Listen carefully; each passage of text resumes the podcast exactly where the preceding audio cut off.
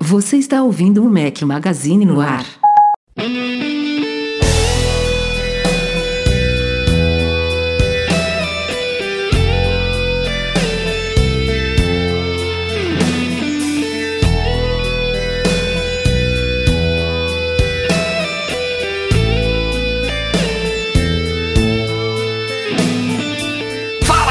Mac Magazine, bem-vindos ao nosso podcast 433, ao som de Steve Vai, uma sugestão do Bruno Franco. Obrigado, Bruno. Bom dia, boa tarde, boa noite, boa madrugada a todos. Não estou com meus companheiros inseparáveis aqui. Breno Mazzi abandonou o podcast, Eduardo Marques está na folia, está descansando. Tem um reserva oficial aqui, Marcelo Melo, bem-vindo. Fala, Rafa, fala pessoal. Boa noite, boa tarde, bom dia para todo mundo. E o outro colaborador já do Mac Magazine de muito tempo, no, apoia o nosso trabalho há muitos anos. Acho que nunca esteve aqui no podcast, Jason. É isso? Nunca, nunca. Só como ouvinte, aí eu tive em todos.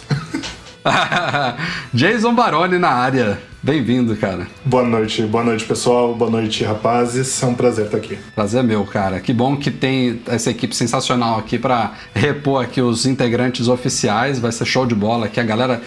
Sempre que a gente faz. Eu acho que a última vez que teve um podcast aqui só comigo. Aliás, a galera que não gosta de mim tá ferrada, né? Porque eu tô aqui batendo ponto sempre. Quase não falo. Mas a galera que não gosta do Breno comemora quando ele não tá aqui. Tem uma galera também que tá enjoado do Edu. Aí, quando rola essa, essa, esses times assim, reservas, a última vez foi o Marcelão e o Michel, que não é mais Michel, agora é pai do Miguel. É, é, foi então o Marcelo e o pai do Miguel que estavam aqui. É, a galera elogiou bastante, falando que deveria ser o novo time oficial. É bom ter um, uma mudança aí de ares, de, de, de, cabeça, de opiniões. Então sejam muito bem-vindos os dois. Que bom que vocês puderam estar aqui conosco hoje. Prazer é nosso. Gente, antes da gente ir direto para a pauta, que não tá enorme essa semana, diga-se de passagem, não sei como que vai render aqui, também depende da participação da galera aqui que tá ao vivo no YouTube, youtube.com.br Mac Magazine, acompanhando a nossa gravação. É, eu falei do Steve Vai, é pra, só se você estiver ouvindo a edição, edição editada, como eu gosto de brincar aqui, pelo Eduardo Garcia. Mas falando em YouTube, saíram três vídeos da semana passada para cá o último das nossas coberturas de novidades do macOS Monterey 12, com um apanhado de outras novidades bacanas que não entraram em nenhum dos outros vídeos separados. E falta, na verdade, uma novidade que é meio macOS, meio iPadOS, que é o controle universal, Universal Control. E esse vai demorar um pouquinho ainda, porque mesmo nas betas 3 que saíram essa semana, ele ainda não está rolando. É um recurso que depende aí de continuidade, de handoff, de não sei o que, de comunicação entre os aparelhos. Então nem na beta 3 está rolando isso ainda, mas eu quero fazer muito esse vídeo, que é essa comunicação automática de você poder mover janelas de um Mac para iPad, entre Macs e tudo mais,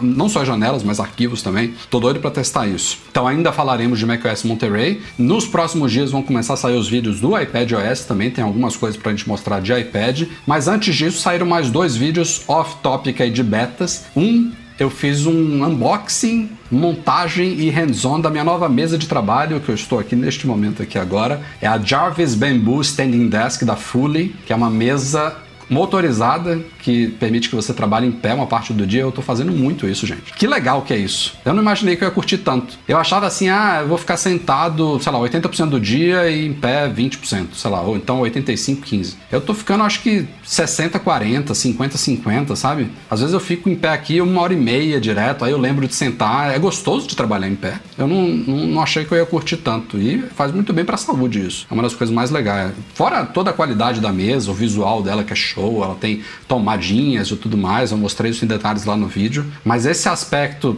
pode ser, poderia ser até uma mesa dessas standing desks mais baratas que tem uma manivela, sabe? Para você fazer o, o sobe e desce manual, tem umas dessas. Até isso já, já, já seria legal pela experiência de você poder trabalhar em pé. E é uma coisa que eu falei lá no vídeo também. Ah, falei no vídeo não, acho que eu falei no post sobre o vídeo. Desde os primeiros MM Tours que a gente faz por Vale do que a gente entra em empresas lá no, no Vale e, pô, acho que todas as mesas são standing desks. É uma coisa que já tem, sei lá, quase uma década que lá no Vale é comum todas as empresas per permitirem, darem esse benefício né, para os empregados que quiserem trabalhar uma parte do dia em pé, uma parte sentado. Já desde então, é, já, já notava a, a, importância disso e eu nunca tive essa oportunidade até agora. Tô curtindo. Você já tiveram essa experiência? Na, na verdade, eu já, já, em alguns locais, acabo fazendo isso também, de trabalhar em pé um pouco, mas eu acho que ficaria uma chamada muito legal lá pro Mac Magazine.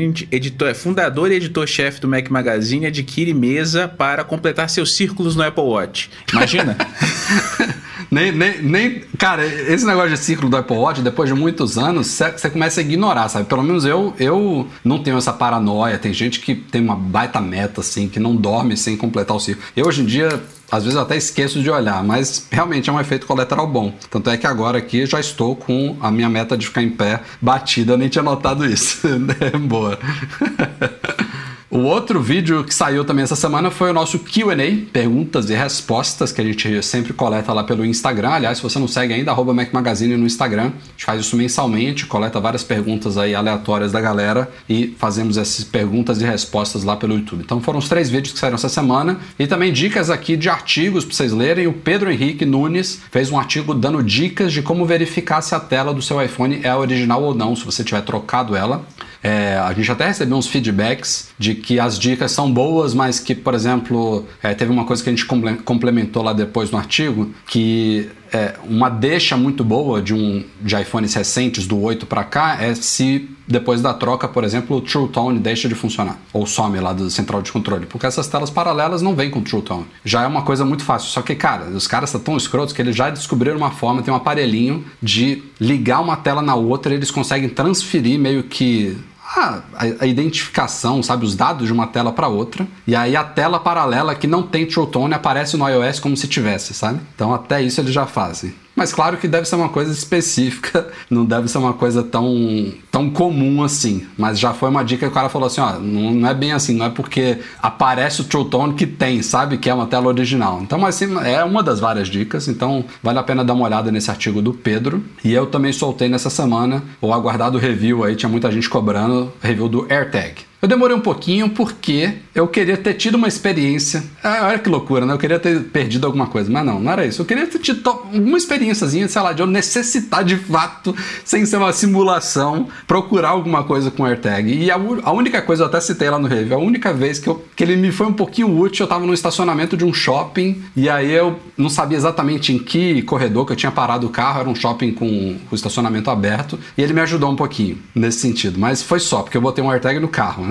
É, e nesse dia eu percebi, inclusive, que o, a busca precisa, né? Que uso o chip U1, ela, pô, no, no caso do carro, ela só, só funcionou quando eu já estava chegando muito perto dele, já tinha visto ele, sabe? Mas a, a, triangulação do Bluetooth, pelo menos, ajudou bastante a chegar perto dele. Mas o U1, ainda mais o AirTag dentro do carro, eu botei ele num, escondido assim no, num, num, painel embaixo da, do volante, ele deve perder muito alcance ali. Então, isso é só para quando você está bem perto já do dispositivo mesmo. Mas enfim, o review completo está lá no site. Vocês dois têm algum tracker aí, algum interesse nessa área? Eu tenho, eu comprei aí um pack de AirTags, não precisava, né? Mas acabei comprando porque eu peguei pela metade do preço lá naquele marketplace do Itaú, né?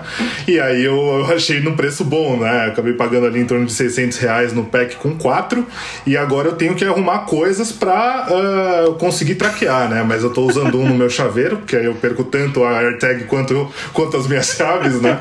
Uh, e, cara, é bem, bem impressionante, né? Eu, como eu falei, não, não pensava em, em ter o, o uso desse, desse dessa categoria de produto, né? Mas eu, eu achei muito interessante a solução da Apple ali. É, serve mais para você mostrar para os outros o que a Apple fez do que para você usar. Uh, e uh, impressiona qualquer um, né? Tanto os mais leigos quanto fã de tecnologia, fanboy de Android, né? Eu trabalho com todos esses, uh, esses perfis aí. o pessoal, assim, não tem uma pessoa que não se impressione, né? Com o, o a, a, qualidade da precisão do, do, do, encontro dos aparelhos, né? Do iPhone lá quando você está fazendo rastreio e tal. Aí fica aquela brincadeira de esconde, né? Pra você provar para os outros, você fala, ó, esconde minha chave ali, esconde o meu acessório, meu cachorro, que aí eu vou, eu vou atrás dele, né? E aí realmente, em poucos minutos, se tá no mesmo ambiente ali, você já vem com o negócio na mão, é impressionante. Eu tive uma experiência, eu comprei a minha, minhas AirTags pela Zip4Me, demorou um pouquinho para chegar, mas chegou por conta da aduana demorou mais, mas uhum. chegou super, super. Eu, eu, também não paguei o frete mais caro, então chegou bem.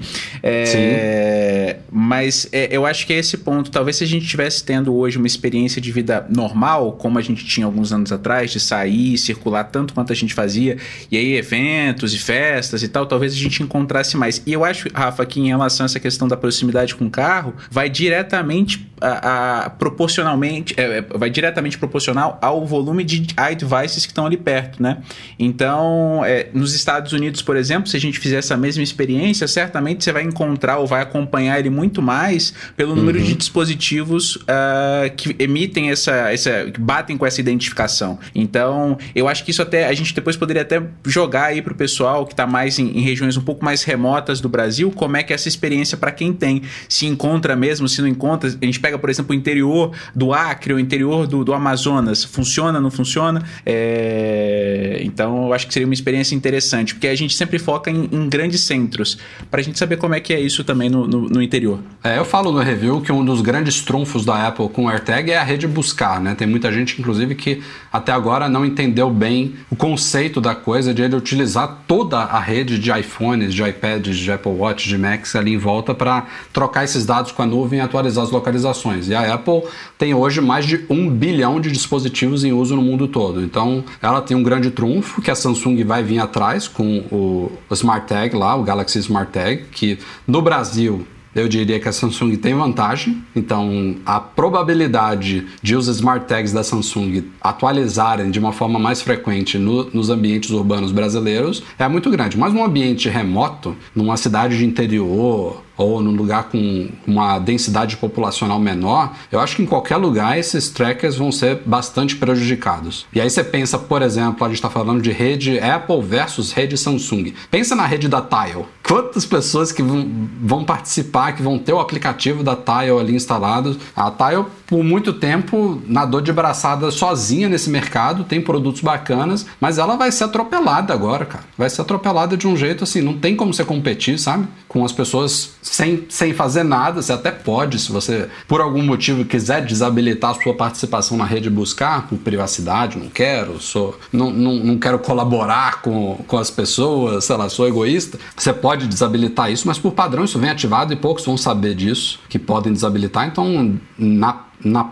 na não sei se é na teoria ou na prática todo o universo de dispositivos aí minimamente atualizados, claro, né? Você não, não adianta um iPhone, é, um iPhone 5S que está em uso com a versão antiga do iOS, esse não participa, né? Não, não tá, ele não está fazendo essa comunicação. Tem que ser um aparelho minimamente recente com uma versão atualizada do iOS. E idem Samsung, né? É, então, esse, esse diferencial da Apple e da Samsung é, é o que vai fazer esse mercado decolar agora. Porque esses trackers em si, né? Tem uma galera que fala assim, ah, vou pagar 100 dólares num, num pack de 4 dos AirTags, na, no Ali, na AliExpress tem trackers de 5 dólares. Mas, cara, ele, no hardware, ele até pode, teoricamente, fazer a mesma coisa. Ser um dispositivo pequenininho lá, com uma bateria, uma bateria 2032, Bluetooth, NFC e tal, mas se comunica com o quê? Você é. não tem como economizar isso, cara. Esse negócio, no máximo, você vai conseguir rastrear ele no seu alcance de Bluetooth, mas o negócio sair, você, o, o AirTag você, você, você, rastreia do outro lado do mundo. Você não, é precisa tá, você não precisa estar tá próximo dele. Tá, tá na rede. É isso que é o grande trunfo da coisa. Mas enfim. É interessante que a Tile ela também perde por conta do modelo de negócios da empresa, né? Porque a rede da, da, da Apple ela vai continuar crescendo mesmo que as pessoas não comprem AirTags, né? Comprando hum. iPhones, comprando uh, iPads, Macs e tal. Então você ainda consegue fortalecer a rede a partir disso. E é uma aposta aí a longo prazo, inclusive, né? O hardware em si é pífio, né? Nesse jogo aí, né? Uhum, Mas é por isso uhum. que ela tem, tem se arriscado aí na justiça e tudo e chorado que nem Spotify, né? E ainda tem uma uma, uma outra questão, Jason, que, que se levantou bem a, em relação a, ao crescimento da rede. Eu acho que a Apple com a iOS 15, no final das contas, com aquele recurso do mesmo telefone desligado ser rastreável, vai diretamente de encontro com isso, porque é mais um incentivo para a pessoa substituir o telefone dela, querendo ou não. É, e eu acho que uma aplicação interessante que a gente pode depois pedir para o Breno compartilhar, ele está rastreando as meninas nos parques utilizando as AirTags. Então, é, ele comprou uma pulseirinha na Amazon e as meninas estão utilizando. Então, lá, pelo volume de dispositivos, vai exatamente de encontro com isso. É, como, como o Jason também comentou, o hardware é muito simples, é uma coisa é, é, boba, mas o ecossistema que vai se criando, e aí talvez o único diferencial que a gente tenha na Tile é a, a variedade de formatos de, de dispositivo. Porque você tem um que parece um cartão, outro que é para você colocar dentro da mochila. E isso a Apple não tem ainda. Então. A Tile tem até um descartável. Ele não troca a bateria, é tão fininho que é feito para você colocar na carteira que quando acaba a bateria você tem que jogar fora. E eu, eu fui usuário de, de, um tile que era descartável lá atrás, era um branquinho que eu usava com chaveiro, e acabou a bateria, é isso, joga fora. Então, compra um novo. Então, é bem. Ah, bem Apple faz isso, viu? Nossa. Nossa. É, inclusive, esse era um ponto que eu ia abordar, né? Porque esse é um device tão, tão fora da curva da Apple que até quem reclama de obsolescência programada, mesmo não sabendo o que significa isso, não pode falar nada com relação aos AirTags, né? Porque ele é bonitinho, não é descartável e tal, e você ainda tem a bateria ali removível, né? Que foi uma coisa que impressionou todo mundo. Então é, é realmente um device muito fora da curva e que, bem ou mal, com as atualizações do iOS que estão pegando cada vez mais aparelhos mais legacy, né, mais antigos ali, uh, faz com que a rede cresça mais ainda. Então a Apple reaproveita os mesmos aparelhos à medida que a rede cresce, o usuário economiza, porque ele não está comprando um produto descartável ali, e ele ainda pode ter a sensação de, de usar um produto novo com o um produto mais antigo dele. Né? Então olha só quanto que a Apple não, não se mostrou nesse, com esse produto aí. Impressionante. É. discussão rendeu aqui, era só para falar que o review tá no ar, então se alguém quiser ver, passa lá no site. E aliás, só antes da gente ir para pauta, mais um, mais uma observação aqui. No podcast passado, a gente falou sobre HomePods, ou passado ou retrasado, é, que estavam brincando, se tornando inutilizados, morrendo, com o iOS 14.6, o sistema do HomePod 14.6, e também tivemos problemas com a beta 2 do iOS 15. E aí eu falei que um dos meus dois HomePods morreu, é, ele foi para Espanha, um amigo meu, Everson Siqueira, levou lá na Apple, negaram um reparo e eu levei isso para as instâncias superiores da Apple, liguei o modo mimimi e só queria dar o feedback aqui que hoje recebi a boa notícia da Apple de que vão trocar o meu HomePod, mas eu acho que foi pelo fato de a mídia ter estourado essa questão aí do, do, do problema com o iOS 14.6, que tiveram muitos e muitos casos, é, especialmente com um setup como o que eu tenho aqui, de dois HomePods em estéreo conectados à Apple TV. Teve muita gente com esse setup que deu algum, alguma pane no update. Engraçado que um dos meus tá ok, o outro morreu. Mas eles vão, vão fazer a troca mesmo fora da garantia. O Everson vai lá na semana que vem, graças a Deus. Pelo mesmo, Rafa, no final das contas, ele ainda tem estoque para reposição? Ah, cara, isso daí vai anos, né? A Apple, ela, o, o produto ela só, ela só começa teoricamente a não ter mais estoque de reposição cinco anos depois que ele é descontinuado.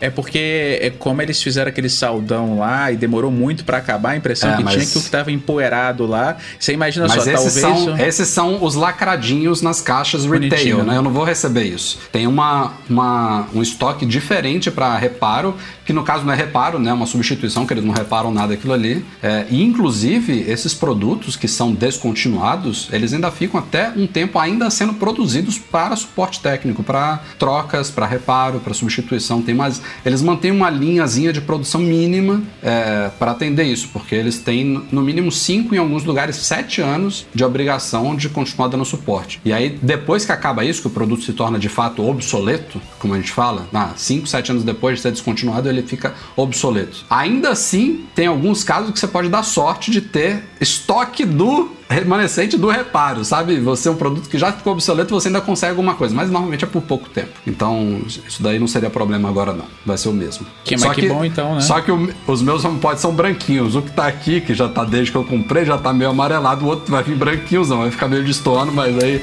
esse é um dos problemas, é o menor de todos. No mais, eu, dou, eu rolo com ele ali na grama, pra ele sujar um pouquinho, fica igual o outro. Vamos pra pauta então.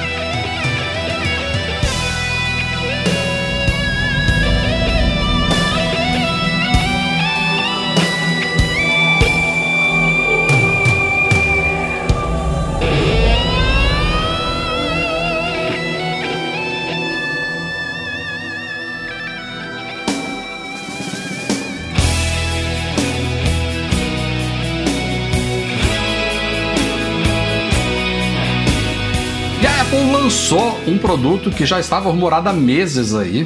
É a sua ba bateria MagSafe, em inglês MagSafe Battery Pack, que é basicamente a antiga Smart Battery Case dos iPhones, que era uma case de silicone com uma bateria grávida ali, né? A gente chamava de case grávida, case prenha. era, era a case toda, só que agora ela explora o, o imã MagSafe, né? Então é uma bateria criada para os iPhones 12, pode ser mini, normal, Pro, Pro Max. É, pode ser usada também nos iPhones que tem recarga Ti, porque ela é uma, um, uma base Ti de recarga ali, mas você vai ter que botar o iPhone em cima dela porque ela não vai grudar, né? Então a ideia é usar com a linha iPhone 12 e posteriores, é claro que vão ser compatíveis, mas é uma bateria de um tamanho só, de uma cor só, bem estilo Apple, né? Toma aqui, é um produto só e com preço também Apple. Então ela é branquinha, ela, ela tem fisicamente o tamanho de acordo com o iPhone 12 mini, então ela fica no limite do iPhone 12 mini ali, nos outros iPhones são um pouquinho maiores, fica um, um espaço em volta. Então ela fez com base no iPhone mini, e aí, em vez de fazer, por exemplo, um modelo para os iPhones maiores, não, é o mesmo modelo com a mesma capacidade, é um modelo só, branquinho, não tem, não tem cores, não tem tamanho, não tem nada. E custa 100 dólares. E aí, ela tem alguns diferenciais positivos e tem as partes negativas também dessa bateria. Primeiro, o preço. A gente já tinha visto, por exemplo, já tinha noticiado lá no site uma bateria muito parecida da Anker, que custa metade do preço e tem uma capacidade supostamente superior, já vai falar de capacidade já já. Eu recebi, tá aqui atrás, a gente vai fazer vídeo em breve, uma também da, da Hyper, da Sanyo, também muito parecida com a da Anker, depois eu vou mostrar para vocês. Então tem produtos desse no mercado, né, bateriazinhas powerbank que você cola, né, que você gruda ali atrás do iPhone, mas primeiro, elas não são, até o momento eu acho que não, nenhuma foi lançada usando de fato MagSafe, né, que usa recarga MagSafe. São baterias que têm imã imã só, que usam o imã do MagSafe, mas não usam a potência do MagSafe. Esse é, o, esse é o primeiro diferencial da Apple. O diferencial das outras é que elas têm mais capacidades. A da Anker, ela tem 5.000 mAh. E a da Apple, rolou uma polêmica nisso daí, que eu acho que é a gente pode começar aqui o papo com base nisso, porque a Apple não costuma divulgar a capacidade das baterias de produto nenhum. Você não vai ver dado de mAh em lugar nenhum de produto nenhum. Tem que ou esperar uma iFixit abrir, ou uma certificação num site chinês, blá blá blá, a gente vê qual é a capacidade de iPhone, de iPads e tal. Nesse caso, ela fez um negócio diferente. Numa das fotos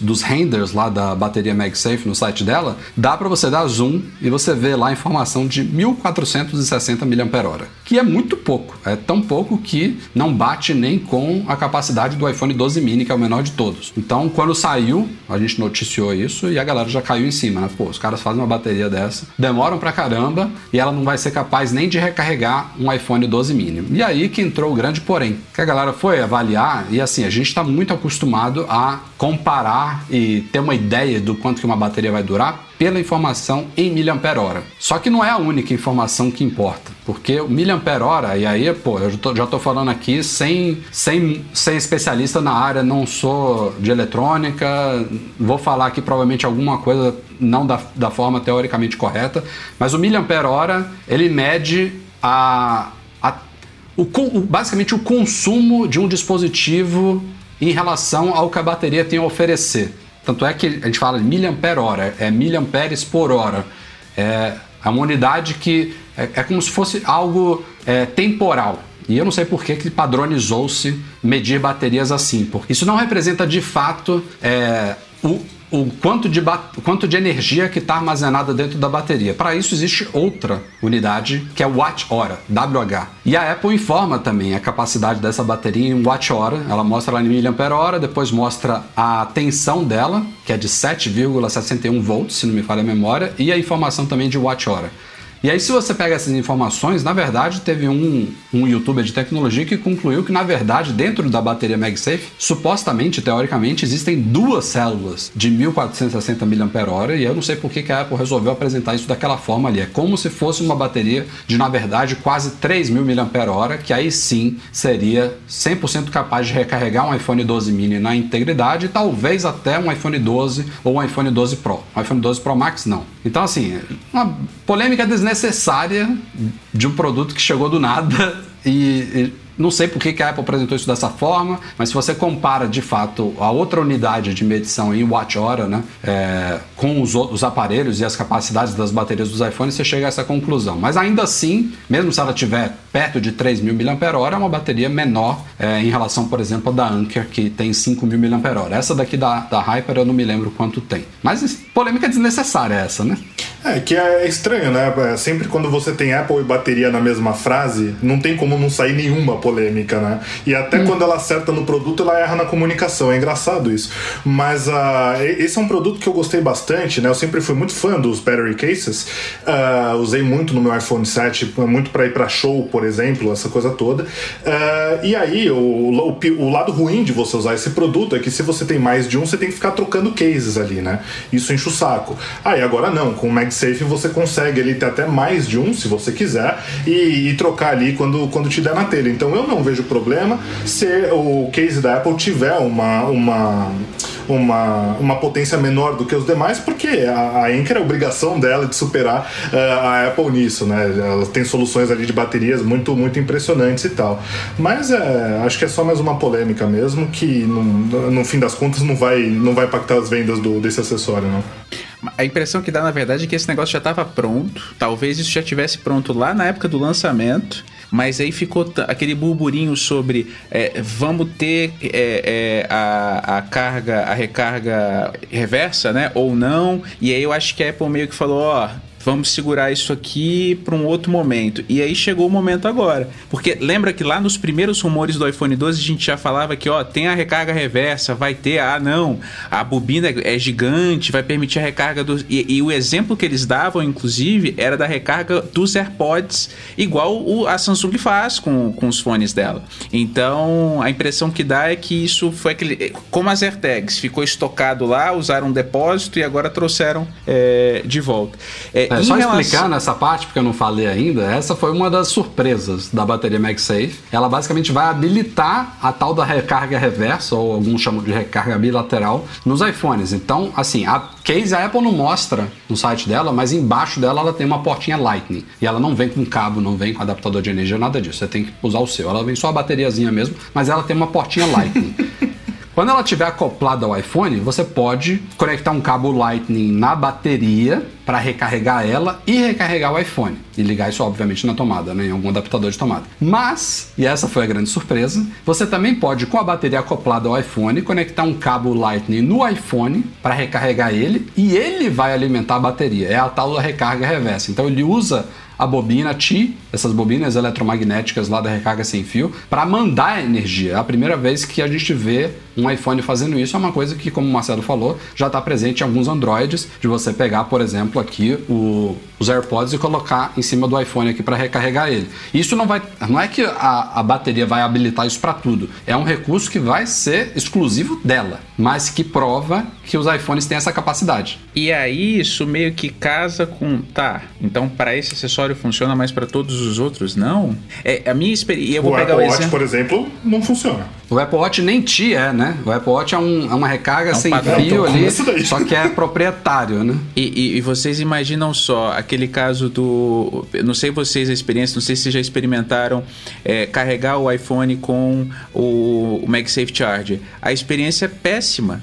Tem que ser com uma voltagem tal, é, é muito específico. Então a experiência acaba sendo uma experiência meio esquisita. E aí você vê 100 dólares para um negócio que é solta, você pode perder fácil, imagina. Então, é, é, comparado com. É um produto pouco competitivo, pelo menos eu vejo assim. Mas as próprias battery cases já eram um nicho específico de mercado também. Pessoal que usa muito o telefone durante o dia a dia. Blá, blá. Então, ah, talvez. Cara, eu acho que isso daí vai vender de, pra, olhando para toda a linha de iPhone 12, eu acho que o público principal que vai comprar essa case, essa case não, né, a, a bateria MagSafe, é dono de iPhone 12 mini, porque pra é a galera que, que sonha, que ama um iPhone pequenininho e que fala, putz, ele, eu amo esse iPhone pequenininho, mas a bateria dele poderia ser um pouquinho melhor. Vai ser essa galera. E e assim, embora, por exemplo, aqui o mundo de Prestes está falando aqui 100 dólares é caro até para quem mora nos Estados Unidos. É, é um produto caro, bem Apple-like, né? Caro como a Apple, a Apple faz. Não é à toa que a da Anker custa menos da metade. Acho que na Amazon da Anker tá assim, 46 dólares, se eu não me engano.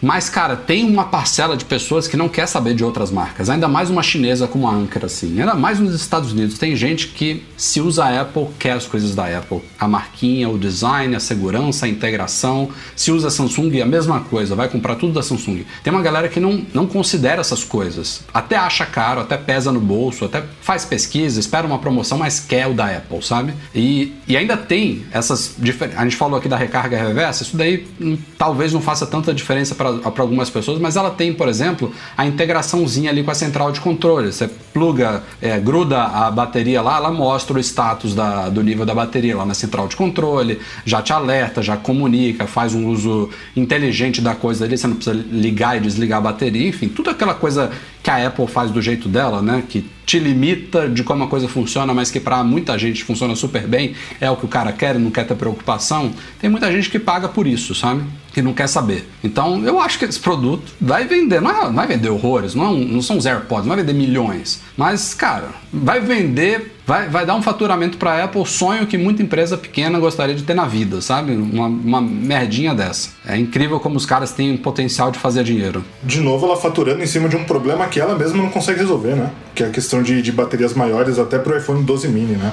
Agora, eu não me lembro, Rafa, de ter lido no, no artigo que, que a gente publicou e nem é, sobre ter visto isso em qualquer outro lugar. Mas o, esse Battery Pack novo da Apple, ele tem aquela mesma função de atuar como a bateria principal do iPhone, como os cases tinham? É, acho que não, cara. Acho que nesse. É uma boa pergunta, porque ele tem. O que eu vi é que ele tem o que a, o, o que a gente chama de de recarga pass-through. Então, se você conecta o cabo Lightning na bateria, eu acho que ele já consegue alimentar diretamente a bateria do iPhone. Eu acho que tem um pouco disso que você está falando. Se ela faz o pass-through, se o cabo é basicamente para passar por ali e alimentar o iPhone, significa que não necessariamente você tem que recarregar a bateria para a bateria recarregar o iPhone. O que é ruim, né? Porque você está gerando ciclo à toa na bateria ali para recarregar imediatamente o iPhone. Então, é possível que, que exista alguma coisa nesse sentido sim, que é realmente muito boa. E teve uma galera que também perguntando aqui questão de preço, a gente falou só de 100 dólares nos Estados Unidos, mas Brasil, 1.200 reais em 12 vezes, né? E à vista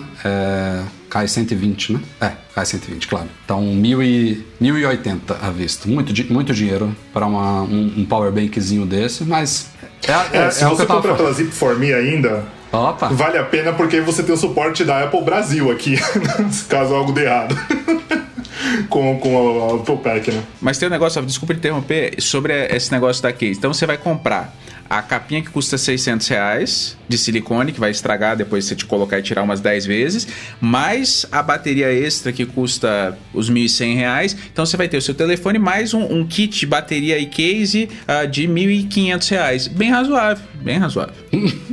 Não, não faz sentido. São assim, a gente vê esses casos, é, é, é bizarro. Você vai justificar, ah, não, vou comprar um iPhone mini, vou comprar. Daqui a pouco você está gastando, o, o, seu telefone em si custa 20 mil reais. Você sai, se você comprar várias capinhas, é uma loucura, uma sandice. Então, é, é eu acho assim, Rafa, é, esse ponto que você levantou sobre vender bem para nichos específicos ou vender bem uh, ah, para pequeno, como se fosse um pequeno fabricante, se a gente comparar isso, uhum. depende. Porque eu acho que a facilidade daquela case anterior é que ela já era uma capa. Eu não sei como é que vai ser esse negócio de tira e põe do bolso, se esse negócio realmente mas, cara, vai ficar tem, firme. Eu, eu entendo o que você está falando, mas pensa que quem compra uma até agora a gente só tinha isso, não era só a da Apple, né? Tinha trocentas no mercado, cases com, com bateria embutida. Quem compra uma case com bateria embutida, seja da Apple ou não, é porque em uma parte do dia, provavelmente precisa de uma, uma, recarga extra e não tem uma tomada por perto, quer ter aquela coisa ali por perto. E você ter que colocar uma case para usar essa bateria extra é, muito, é tão chato que as pessoas que tinham isso normalmente ficavam com aquela, aquele peso extra e aquele calombo extra no iPhone, mesmo quando a bateria já estava esgotada, porque você não vai ficar tirando e colocando a case, por mais fácil que seja, essa de silicone até que não é muito difícil de colocar e tirar.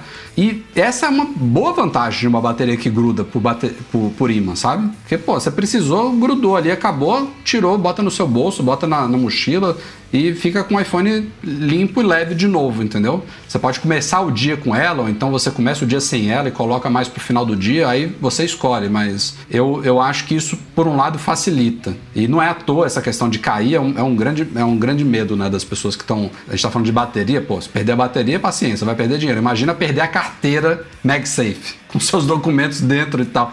Eu não usaria aquilo ali. Não é à toa que os rumores falam que o iPhone 13 vai vir com ímãs mais fortes. Então, ele, ele é muito bom, né? É, eu, eu fiz, eu não tô com o meu carregador MagSafe aqui agora, mas eu, pô, eu fiz um pêndulo aqui com o meu iPhone. O negócio não cai, mas dá medo, dá medo. Ainda mais você colocando no bolso, né? Seja com a bateria ou com a carteira, e aí pega ali no, na calça, no jeans e tal. Olha, sai fácil. A gente tem vários vídeos na internet mostrando isso. Então, vai Al, ser bem-vindo os ímãs mais Alguém fortes. tinha perguntado, Rafa, aí no, nos comentários sobre ter um, uma nova AirTag. Talvez a próxima AirTag seja para colocar junto da, da, da, da, case de bateria ou é, alguma coisa assim para você poder rastrear, né? Então, tem, tudo tem uma solução. é. Seguimos aqui para rumores sobre MacBooks Pro temos algumas novas informações, lembrando que novos MacBooks Pro de provavelmente 14 e 16 polegadas, provavelmente com telas mini LED, são aguardados ainda para este ano. Eu, meu palpite é que a gente deve ter um evento meados, final de outubro ali, focado em Mac e em iPad, com essas novidades que não vão ser apresentadas provavelmente no evento de setembro, que deve ser iPhone e Apple Watch. E aí a gente vai ver os MacBooks Pro lá. E ainda estão vazando algumas possíveis informações sobre essas máquinas. Primeiro, tivemos aí um leaker afirmando que esses novos MacBooks Pro e todos a, toda a futura linha de Macs que tem webcams vão passar a seguir o caminho, na verdade, do iMac, né? M1, e ganhar webcams FaceTime 1080p, finalmente. É meio bizarro a gente estar tá falando isso em 2021, comemorando uma câmerazinha 1080p quando já seria muito bem-vindo ela ser 4K, sei lá, mas enfim. Pelo menos isso, né? Porque o M1 a gente viu isso no MacBook Air, por exemplo. Minha esposa tem um MacBook Air, é uma câmerazinha 720p ainda. Mas, cara, não parece, porque o processamento que o M1 faz é bem razoável. É uma câmerazinha ok, a do MacBook Air. Mas a do iMac, que eu testei aqui, é superior. Claro, a resolução não tem como você, o, o processador de imagem do M1 criar resolução se a câmera não oferece isso. Então, é óbvio que é bem-vinda. E vai ser bem-vinda também no MacBook Pro. Teve até um leitor hoje perguntando, pô, por que, que a Apple não coloca nos Macs a mesma câmera dos iPhones? Cara, você já comparou a espessura de um iPhone com a espessura da tampa de um MacBook Pro, acho que o iPhone tem no mínimo três vezes a espessura da tampa de um MacBook Pro. É difícil. Mas assim, o problema é da Apple, né? Ela que resolve isso. Porque é muito ruim, né? A, a, não, não só dos Macs, mas as webcams em geral de computadores, de laptops especialmente, são terríveis, né? Tá na hora, realmente, eu acho que a pandemia veio, veio para dar uma saculejada nisso daí. Mas talvez a gente tenha alguma coisa, eu, eu aposto numa outra, numa outra frente, talvez uma integração mais ou menos como a gente faz hoje com, a, com o Sidecar, para iPhone utiliza para a câmera do iPhone ou para a câmera do iPad ser a tua câmera.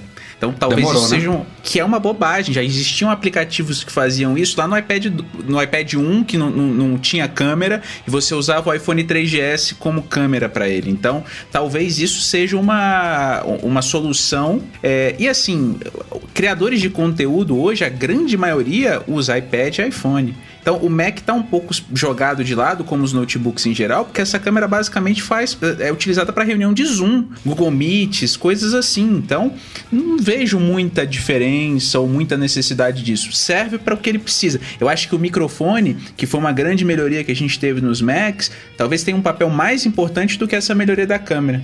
Então, e a gente tem que lembrar, a Apple faz economia de palito em algumas coisas e a câmera é uma que ela adora economizar.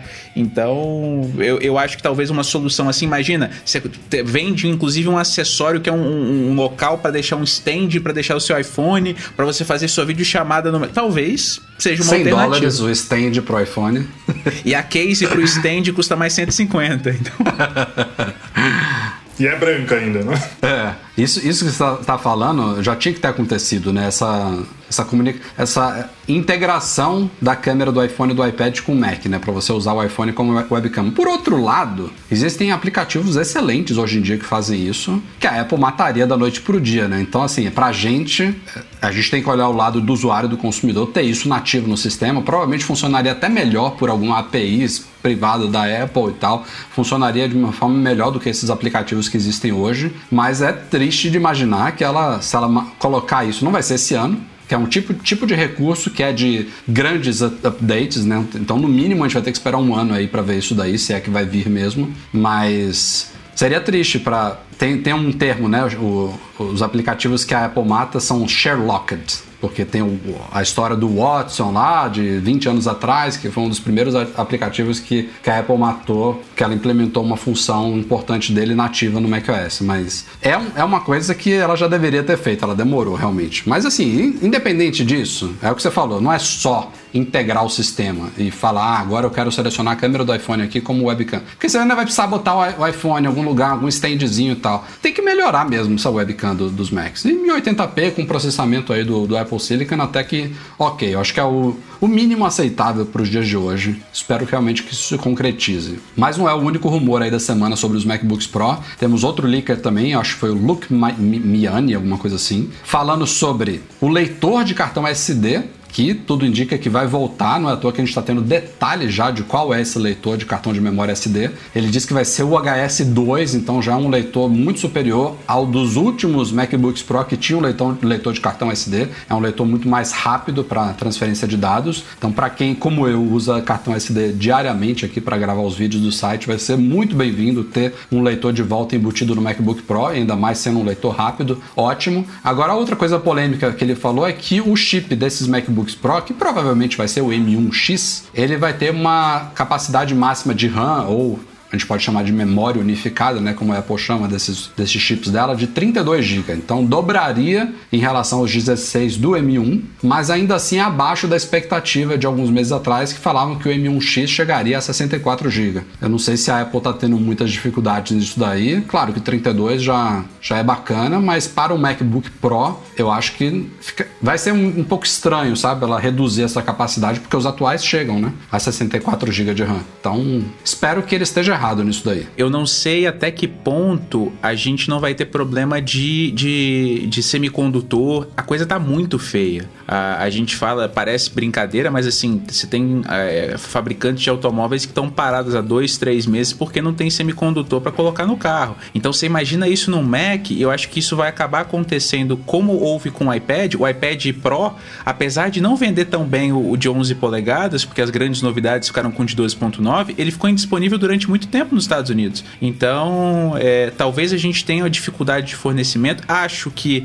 o leitor de cartão me parece ser uma coisa muito específica para criador de conteúdo. Eu acho que na, na linha Pro faz todo sentido.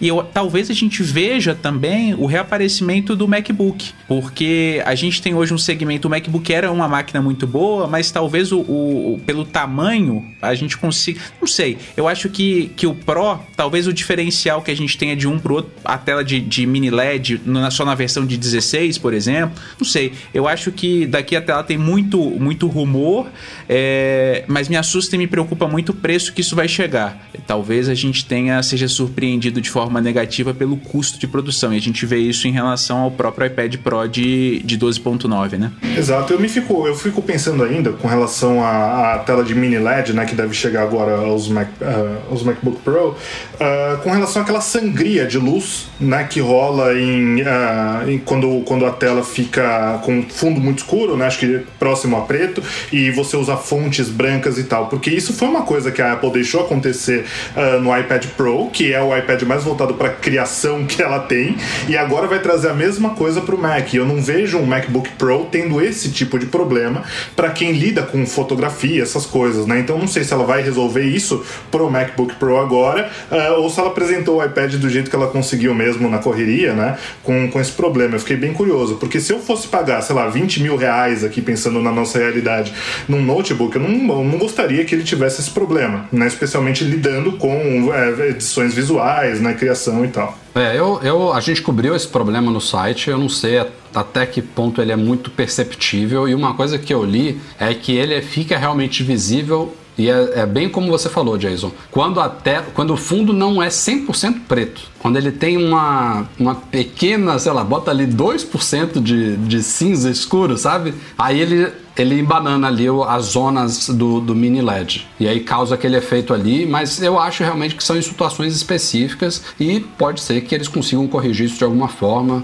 ou no hardware ou no firmware, não sei. Mas eu acho que não é um problema tão abrangente, porque você vê que foi uma, uma coisa que surgiu, que toda a mídia cobriu, nós inclusive, mas que não rendeu muito. Você não vê tanta gente de iPad, não sei se fui, se fui eu que não acompanhei, mas eu, meu palpite é que isso daí não foi um problema problema constatado, é real, acontece em situações específicas, mas que no dia a dia não não está causando esse, esse desconforto tão, tão grande, não eu acho. Mas vocês têm observado um volume grande desses Macs? Porque a impressão que eu tenho é que, por exemplo, quem tinha um iPad Pro 18 ficou com 18, quem tinha o 20 ficou com 20 está feliz. A, a justificativa para você substituir para o M1, ela meio que faltou por conta dos próprios aplicativos continuarem tendo a mesma experiência. Eu acho que o que as pessoas esperavam no final das contas em relação ao iPad era muito mais, ó, trazer os aplicativos do Mac OS ou alguns aplicativos para esse ambiente. É, talvez o, o, os MacBooks, é, esses novos MacBooks Pro, imagina só se eles rodassem os aplicativos de iPhone do lado, imagina se acessar seu banco por ele. Talvez isso seja um diferencial para falar, olha, essa linha Pro, além desses, desses recursos a mais, como o leitor de cartão, seja um diferencial. Porque, vamos lá, o que, que é mais que você precisa no MacBook para a gente chamar ele de Pro, sendo que a sua bateria de um MacBook Air, que é o de entrada, dura 18 horas? Não tem. Ah, não, minha bateria dura 32. Não faz sentido, gente. Eu não, não consigo ver muito para onde dá para crescer, sabe? Então, não sei. Eu acho que o pessoal, se for só isso, ah, vai ter um novo formato. Talvez o principal argumento para o novo MacBook Pro seja a mudança de formato, que as pessoas estão cansadas de ver o MacBook Pro como ele é hoje. Então... Eu não acho que vai mudar muito não, cara. Eu acho que o pessoal do Pro procura o que a Apple deve entregar de volta esse ano, que ela, ela cometeu esse erro de tirar muitas portas desnecessariamente. Então, deve trazer de volta um HDMI, deve trazer de volta um, uma porta de um leitor de cartão SD, até o MagSafe deve voltar esses MacBooks Pro aí. E é performance, cara. A galera quer um chip, quer ver o, o M1 bater asas aí, cara. Quer mais GPU, quer mais CPU, quer poder fazer coisas surreais nele, que é uma máquina que vai durar 5, 10 anos com eles. Então, é, é poder, né? E uma tela melhor também, uma tela maior que o MacBook, o MacBook Air não oferece ainda. Eu não consigo usar um Mac de 13, cara. Quer dizer, tô, tô sendo leviano aqui. Já usei, me, atende, mas não é confortável para mim, sabe? Eu preciso dessa tela de 16. Ainda mais para editar vídeo. É ruim ficar, ficar numa de 13. Então tem, tem seus motivos, sabe? Tem, tem suas, suas particularidades. Mas vamos ver o que, que a Apple traz aí. Tô curioso. É, tô tem, tem, teve gente aqui perguntando, deixa eu ver se eu acho aqui o, o, o, comentário aqui. Aqui, ó, o Rodrigo Cagliari. Pessoal, vocês acham que M1X ou M2 devem dar um super pulo ou é mais do mesmo? Acho que os novos Macs devem apostar em algumas coisas como entradas, câmera e tamanho mais que processamento. O que a gente estava falando aqui. Mas é esse pulo, eu quero saber isso, porque o M1 veio estraçalhando, surpreendendo muito a indústria como um todo, não só o consumidor de Apple, com uma performance excelente, com baterias sensacionais. Então, o que, que vem pela frente? Como que vai ser esse M1X? Como que vai ser o M2? Como que vai ser o M3? Será que a Apple vai conseguir manter esse ritmo que a gente viu, por exemplo, dos chips A, né? O salto do A8 pro A9, pro A10, pro A11? Acho que não. Meu palpite é que não. A gente não vai ver saltos tão grandes de um ano pro outro, mas eu acho que vão ser maiores do que a gente estava acostumado com o Intel. Mas você já imaginou as expectativas que estão sendo criadas? Ah, não, para os MacBooks Pro vai vir o, o M2. O pessoal está esperando no mínimo 700% mais de processamento.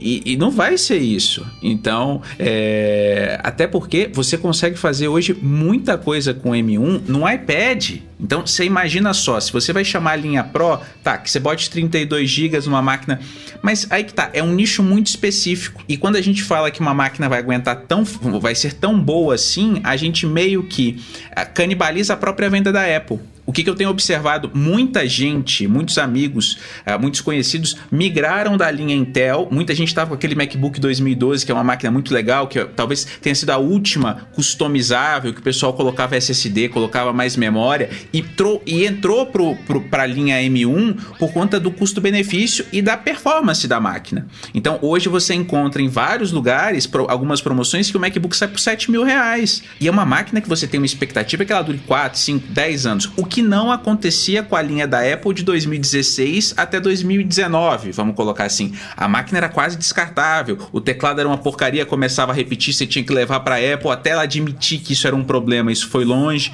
É, as máquinas quebravam muito fácil, era a tela que não prestava. Então, assim, é, talvez a Apple agora tenha a oportunidade de, de vender. Eu acho que tá, o foco dela, e aí se pensando assim, o que, que ela poderia vender em relação aos Macs, a, a, a, garantia estendida que ela tá amarrando contigo, porque você vai reparar uma tela que custa 4 mil reais, então já é uma coisa que ela vai acabar vendendo. E outra, você fica amarrado nisso para sempre, é igual seguro de carro.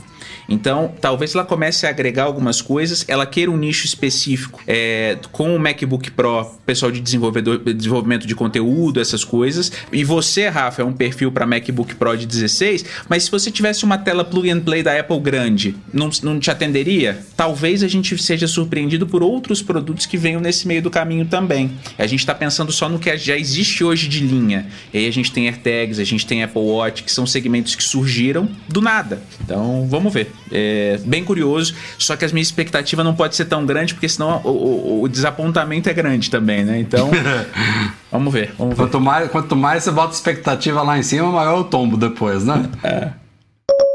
Bom, como quem não quer nada, Mark Gurman da, da Bloomberg soltou aí na última newsletter dele. Agora todo domingo tem uma newsletter do Gurman lá na, na Bloomberg chamada Power On. E o cara tá dando trabalho pra gente aqui do Mac Magazine soltando leaks no domingo agora. Obrigado, Gurman. Mas enfim, ele soltou aí na última, nada muito drástico, ele tá basicamente reiterando rumores. Primeiro, iPad mini redesenhado ainda está, segundo ele, nos planos para este ano. Isso vai, como eu falei agora há pouco, de encontro a essa possibilidade de a gente ver um evento de Mac e iPad provavelmente em outubro. Meu palpite é esse. Outubro, talvez novembro. Depende de como for essa questão aí dos chips, do mini LED, se atrasar alguma coisinha. Mas eu acho que tem tudo a ver um evento desse, tal como no ano passado, né? Os primeiros Macs M1 foram no evento em novembro, né? Se eu não me engano. E aconteceu em novembro porque o do iPhone foi em outubro em vez de setembro. Então, no ano passado tudo atrasou um pouquinho. Mas iPad mini redesenhado, a gente já tem boas informações aí. Meu palpite, assim, sendo bem. É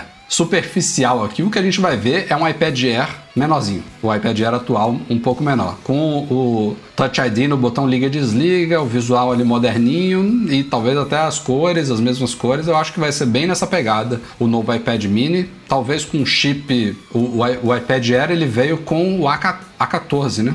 É, foi o A14 Bionic. Não sei se a Apple vai colocar o mesmo A14 nele, se vai colocar um. Acho que sim, né? Acho que ela colocaria o A14 depois de tanto tempo sem atualizar o Mini. Acho que ela colocaria. Mas ele poderia talvez vir até com o A13, não sei. Mas eu, eu, eu diria que ela, ela, ainda vai colocar até o A14 nele. Vamos ver o que, que, vem por aí em relação ao iPad Mini. Tem rumores também aí de. Não, não tá muito quente agora não, mas já surgiram rumores de um Apple Pencil menorzinho também, que seria bem-vindo para se usar com um iPad Mini. Vamos ver. Falava-se para iPhone, mas pode ser para um iPad Mini, porque não sei como é que ficaria, né? Um Apple Pencil desse grudado na lateral do, de um iPad mini. Eu acho que. Não sei nem se tem espaço desse, desse grandão hoje. Que eu tô olhando ele aqui, eu tô com um iPad Pro emprestado, né? De um leitor do Mac Magazine.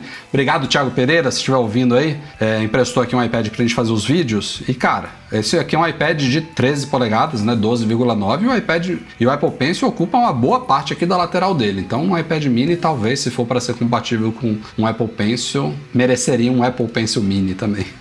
Mas vocês acham que tem tanto mercado assim pro iPad mini? Cara, eu, eu não posso olhar para o meu umbigo. Eu sou, eu sou uma pessoa que hoje em dia não tem iPad, na toa que eu tive que pegar esse aqui emprestado, porque eu migrei para o iPhone Max. Então, para mim, o, iPhone Max ele tem um tamanho de tela que é muito menor do que o de um iPad mini. Pô, a gente está falando aqui de 6 polegadas e meia contra quase 8 né, do iPad mini. E o novo deve subir um pouquinho. É, são duas telas bem diferentes, embora esteja bem próximo, né? Mas me satisfaz para o dia a dia, sabe? Para eu deitar na minha cama e assistir uma série, o, o, iPhone tá ok. Ainda mais você colocando ele bem próximo ali do, do rosto, é um tamanho de tela que me, me, me deixa confortável e me fez. Ah, já tem um bom par de anos, né? Que eu vendi meu último iPad me fez abandonar o iPad. Mas se fosse para ter um iPad, eu já falei isso aqui outras vezes, teria que ser um iPad muito grande, não é um iPad mini. Ou eu tenho um Max esse e um é iPad Max também, um Pro de 13, para eu ter essa diferença boa, ou eu tenho um iPhone mini e um iPad mini também, para ter uma diferença boa também. Não dá para ter um iPhone 12 Pro Max e um iPad mini. Aí você não vai usar. É porque aí você chega no ponto. O que que o iPad, qual que é o destaque hoje do iPad para venda? É criação de conteúdo, usando a caneta. Tanto é que a Apple destaca o recurso mais assim que chamou a atenção são as notas rápidas que vai vir no iOS 15 para os iPads. E aí você imagina só, você pensar num mini lápis para você usar no iPad mini, não faz sentido. Se a gente for parar para pensar assim friamente. O iPad é pode não fazer sentido pra gente. Vai que a Apple inventa que o iPad mini é, sei lá, mágico. Pode acontecer também. Mas é, se a gente for falar hoje, você vai ter um mini teclado para você ter um mini, uma mini Apple Pencil no, no, no, no mix hoje de produtos do iPad, não faz sentido. Talvez o iPad mini se tornaria o que hoje é o iPad Air, o tamanho de 11 polegadas, e a gente poderia pensar que tem alguns rumores também de telas Não, cara, maiores. tem gente Apple... que ama isso, cara. Tem gente que ama o tamanho do iPad mini. Olha, olha aqui, ó, o Júlio, Júlio Souza, olha aqui, ó. Chat aqui em tempo real. Meu pai só consegue usar o iPad mini, não se acostumou com o iPad de tamanho regular e hoje o computador não faz mais sentido para ele. Tá no lugar de uma atualização há anos. Então, cara, é, é muito confortável você usar, sabe, um iPad mini. Da mesma forma que eu também fiquei com o iPhone 12 mini aqui para fazer os vídeos do site, pô, é uma delícia usar ele. Esses dispositivos pequenininhos, leves e finos, eles são. Eles têm uma, uma aura diferente, sabe? Um apelo. Né? Eu tô dizendo, para mim, não, é, eu não iPad. usaria. Eu não usaria. Eu não sou o público-alvo, mas eu consigo ver muita gente que curtiria isso. O meu primeiro iPad, ele foi um mini Aí depois eu fui pro, pro, pro Air 2, né? E agora eu tô no Air 4. E, cara, eu sinto muita falta do, do, da, do formato dele pequenininho, especialmente Aí, tá uh, pra ler na cama né, que foi uma coisa que falaram no meu review, inclusive lá no site, a respeito do iPad, né? Porque o, esse formato do Pro de 11 polegadas e do Air, ele ainda assim, por mais leve e fino que ele seja, ele é grande, né, para você ler na cama e tal. Então, essa mobilidade que você não tem com os outros iPads e com os MacBooks é, servem para esse nicho de mercado. Mas o meu problema, que até o que o Marcelo aponta aí, uh, eu acho que tá mais na cabeça da Apple em não conseguir definir o Mini como um modelo de entrada temporada ou então um iPad de tamanho intermediário, mas que seja Pro o suficiente como o Air é, né? Porque hoje o iPad mini não é um iPad de entrada, né? O iPad de entrada é o iPad normal, o regular lá, né? Que você consegue comprar por 350 dólares. Acho que o iPad mini poderia tranquilamente ocupar o espaço desse iPad hoje em dia, né? E aí você iria Mini, Air e os Pro. Mas é, ela tem esse Mini aí que ela atualiza uma vez a cada cinco anos agora, né? Deixaria a linha mais coesa, porque hoje é isso, né? Você tem que explicar para a pessoa que o mais barato não é o menor. Porque tem uma. É, é mais fácil você entender que você está pagando mais caro para um, um dispositivo um pouco maior e que vai te dar, dar outros benefícios, tais como, tais como performance, ou um scanner LiDAR, ou uma tela mini LED e tal. Então, o menor acho que as pessoas associam o mais barato, né? E hoje na linha iPad não é isso. É iPad, depois iPad mini, depois iPad Air e depois iPad Pro. É muito confusa. A gente até falou isso é, no podcast recente. Eu acho que é das linhas barato. de produtos Apple é a, é a mais confusa hoje em dia, se você parar para pensar. Ele não é o mais barato e é o mais defasado, né? Tem essa questão também, que tem um design defasado. É outro problema, né? né? Então não estarem todos em pé de igualdade. E você não tem acessórios. Se você for procurar, não tem também para ele. Ele tá esquecido, né? É, isso é um grande problema mesmo. É um grande problema.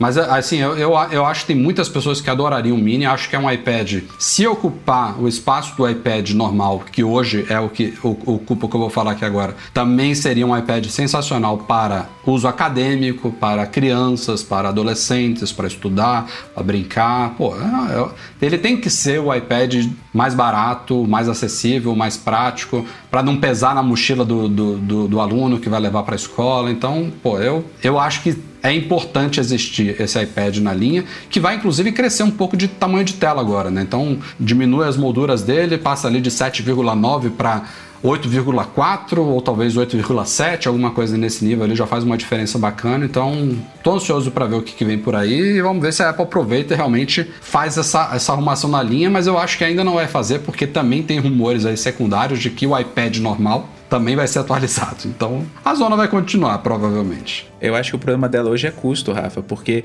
o iPad Air poderia ser o iPad normal. A questão é que você colocar o de entrada custando 800 dólares, é, 800 dólares não, né? Que 499 dólares, 500 dólares, é, é, é, pesa no orçamento das pessoas e, e, sobretudo nas escolas que compram grandes lotes, né? Então, é, uma coisa que chama atenção e até pelos comentários do pessoal aqui uh, e o teu exemplo, Jason, é pessoa que consome conteúdo. O que, que a Apple hoje foca no iPad? Não consumo de conteúdo, ela foca muito mais em produção de conteúdo. Então, a linha dela tá confusa por conta disso. Você tá tentando abraçar duas frentes completamente diferentes é, com o mesmo, o mesmo iPad OS, vamos colocar assim. É, talvez esse seja o nosso gargalo e seja dificuldade de encontrar. Muita gente que gosta de e-book, muita gente que gosta de revista digital, é, acaba encontrando no iPad mini o companheiro exatamente como você falou, Rafa, aquele negócio antes de dormir, tá lendo ali o conteúdo. Muitas dessas pessoas encontram no Kindle Uh, e aí vai falar, ah, não, mas o Kindle a tela é em preto e branco e tal mas muita gente acaba encontrando também isso para, para como uma resposta, como uma justificativa, e até porque a diferença de preço, um é menos da metade do preço do outro. Então, dependendo do modelo que você escolher do Kindle, um quarto do preço. É, não sei, talvez a gente. É, é, o único, a única expectativa que eu tenho em relação ao iPad mini, ele continuando na linha, seria então ele ser diferente. Então, ele não vai ter caneta, ele não vai ter teclado, porque senão perde o sentido. É, ah, não, você vai ter um mini teclado para você digitar. Vocês lembram do MacBook Air de 11 polegadas? É era uma experiência esquisitíssima. Então, talvez seja isso. É, para não prejudicar a experiência é, do iPad é sem os acessórios, né? Exato, exato. E aí já deixa ele mais barato. Inclusive, se você colocar o mesmo hardware do iPad Air, que é do ano passado, ainda dá uma barateada nele. Então uhum. ele poderia ser o iPad de entrada. Ele só não é porque a Apple não quer. E além de não querer, ela não sabe o que fazer com esses dois iPads aí uh, primários que você pode comprar. E pra gente aqui, uh, isso fica ainda mais evidente, porque você vai recomendar um iPad mini hoje, 5 mil reais. É o mesmo preço do maior de entrada. então o, o, a diferença realmente está só no tamanho da tela. E o iPad OS ele é o mesmo ele é o mesmo para todos os iPads. Né? Então, uhum. é, realmente, é, a Apple tem que se organizar lá dentro para entender o que, que ela vai fazer com isso. Agora, eu acho é, ruim você ter o consumidor do iPad Air que só ganha um refresh a cada 3 ou 5 anos. Isso uhum. eu acho sacanagem. Mas esse, esse consumidor, Jason, é o que é casado com o, ou é, é, ou é amigo ou é irmão gêmeo do, do, Mac, do, do Mac Mini, né? Porque esse par aí é só a cada seis anos, ano bissexto. Não, e o, e o prefixo mini, né? Ou sufixo. Mac Mini é verdade. É mesmo. E só pra gente fechar aqui, a outra informação que o, que o German falou nessa pauta aqui é sobre o iMac maior. Porque vale lembrar que o iMac M1 ele é o sucessor do iMac de 21 polegadas e meia.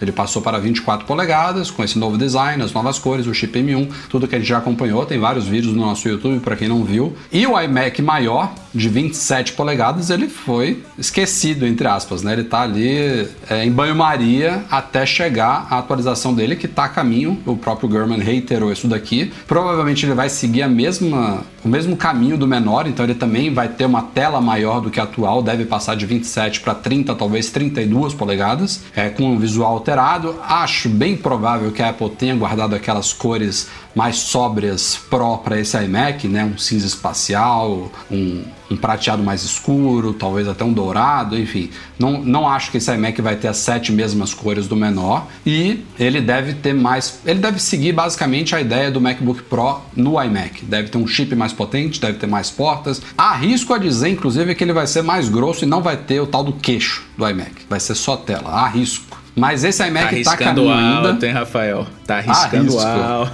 É, seria um sonho, né? Mas tá eu não sei se esse iMac chega este Rafael. ano, não. Acho que não chega esse ano, não. Acho que chega no primeiro semestre do ano que vem. Tanto é que o German já fala que ele pode vir com o chip M2X. E assim, eu até expliquei isso no vídeo de Q&A dessa semana, é, que pelo que eu tô. É, é palpite, tá? Porque a gente tá começando essa transição pro Apple Silicon ainda. A gente só tem esses Macs com M1. Já me surpreendeu o fato de o MacBook Pro vir com M1, o próprio iMac vir com M1, por melhor que seja o M1. Eu já achava que essas linhas teriam alguma diferenciação de chip, mas a Apple colocou M1 em todos. O MacBook Pro, eu praticamente coloco minha mão no fogo que não vai vir com M1. Não faz muito sentido. Não, na muito não, não faz sentido nenhum ele vir com M1. Anotem. Pode anotar. É, um, uma hora, 28 minutos e 27 segundos aqui da, da gravação ao vivo. Mas havia expectativas de que ele viria com M2, mas tudo indica que não, que ele vai vir com M1X. E aí começa a ficar um pouco mais claro qual que deve ser a estratégia da Apple com os chips dela para Macs. Na minha opinião, esses chips simples, M1, M2, M3, M4, vão ser sempre os chips destinados aos Macs de consumo, os Macs de entrada, um MacBook Air, um futuro MacBook de volta, talvez o Mac Mini, embora o Mac Mini seja um pouco é, obscuro aí, tem gente achando que ele vai ganhar um chip também mais potente para se tornar talvez um Mac Pro Mini, alguma coisa assim. O próprio iMac de 24 polegadas, esses sempre vão receber esses chips M1, M2, M3, M4. E a gente deve ter variações como M1X, como M2X, que usam a mesma arquitetura, então o M1X vai usar a mesma arquitetura do M1, só que com um poder de processamento e com capacidades bem maiores, com mais núcleos de CPU, com mais núcleos de GPU, com pro provavelmente é, maior expansão ali de capacidade capacidade de monitores externos, maior conectividade, então é um M1 turbinado. Então esse vai ser provavelmente o chip que vai equipar os novos MacBooks Pro, Talvez esse iMac, se ele não demorar muito para chegar, mas pode ser que se ele demorar um pouquinho para chegar, se a Apple já lançar, por exemplo, uma futura geração, como se diz, no começo do ano que vem, de novos MacBooks Air coloridos com M2, aí sim o iMac, se vier lá para o meio do ano que vem, vamos dizer assim, já vem com M2X a mesma arquitetura 2 turbinada. Então, eu acho que a diferenciação vai ser mais ou menos por aí.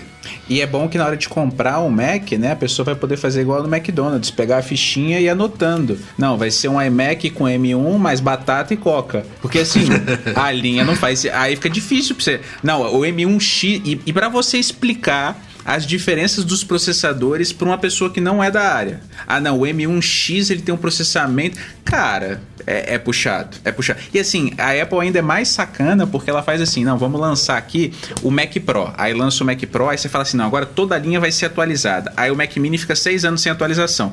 Aí depois fala assim: não vão atualizar. A gente fez vários posts falando que o coitado cara, do Mac ela, Mini. Ela, por muito tempo, ela botou culpa na Intel. Agora ela não tem mais em quem botar a culpa. né? É.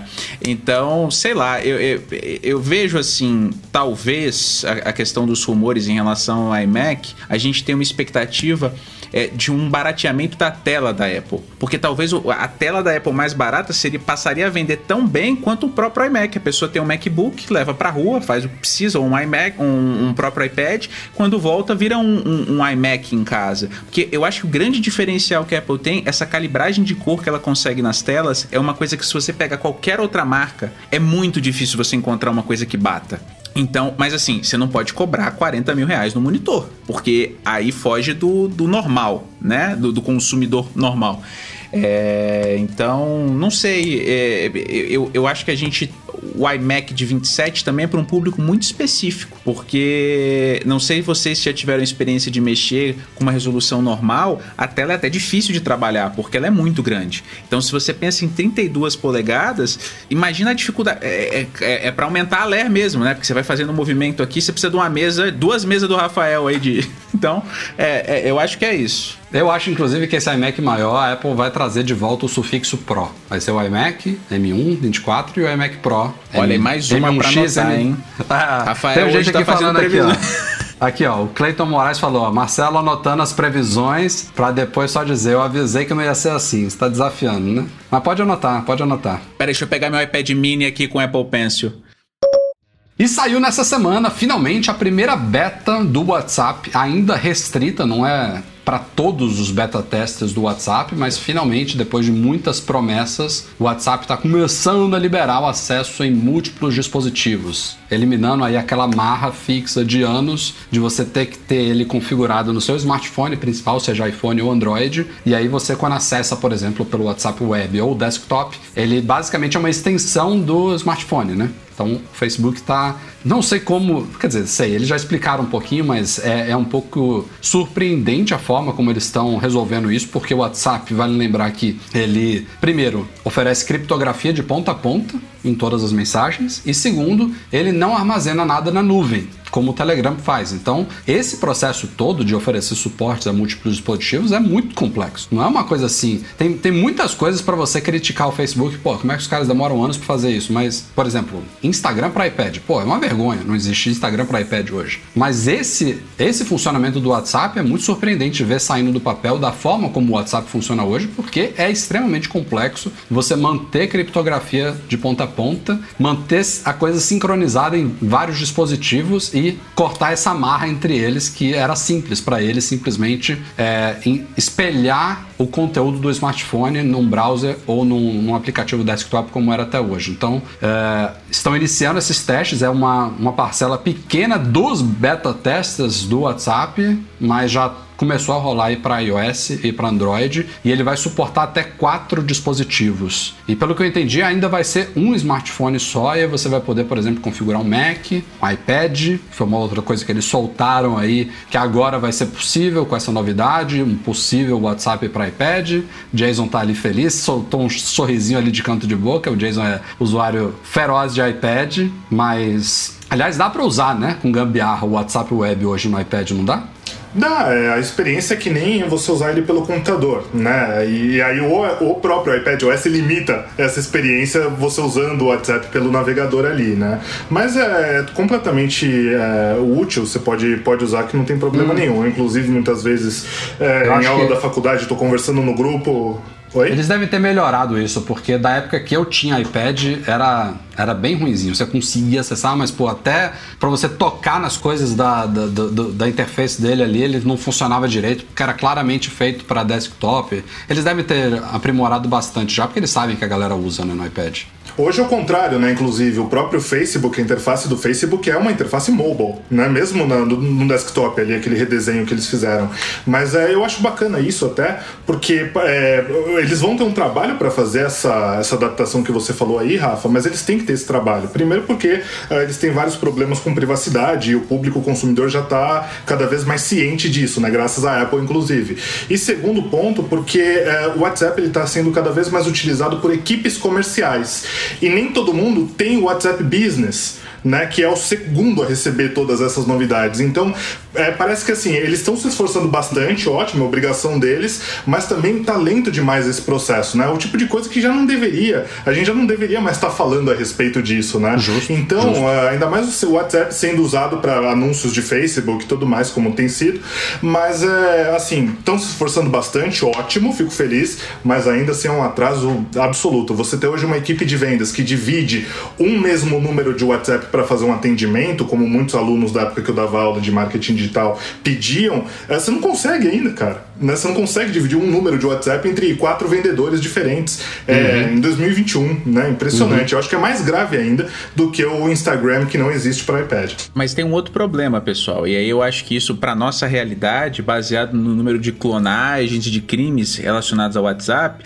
hoje a coisa já é complicada do jeito que é, porque depende do envio da mensagem. Vocês imaginam quando isso começar a ficar espalhado e as pessoas, por exemplo, não se atentarem de que tá no computador da faculdade, aí logou lá no WhatsApp e aí esqueceu o WhatsApp lá. Pronto até perceber, já pediu dinheiro para toda a família, para todos os amigos. Então, assim, é, é, é, eu Mandou vejo... gemidão para todo mundo, né? Mandou lá no, em todos os grupos, do, do mais religioso até o, o, o, mais de festa que tem. Então, vocês imaginam só como é que vai ser isso? Porque a hoje autenticação, a... a autenticação inicial, os caras estão fazendo aparentemente bem feito. Você vai ter que ainda aprovar no segundo dispositivo, vai ter que usar biometria e tal, beleza. Mas uma vez feito o login aí, se o cara esquecer lá, realmente, pô, se você esquecer o negócio de logar no seu Gmail, por exemplo, você tá tá, tá com problema igual, Marcelo. É um mas, problema que mas não vamos criar caso onde não há, né? Mas, Rafa, não tem tanto golpe no, no Gmail. Se você mandar hoje um Gmail pedindo sei, 150 reais... Eu entendo.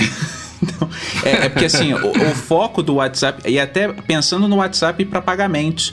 Não sei se isso pegou, até hoje eu não tive a experiência de receber nenhum pagamento pelo, pelo WhatsApp.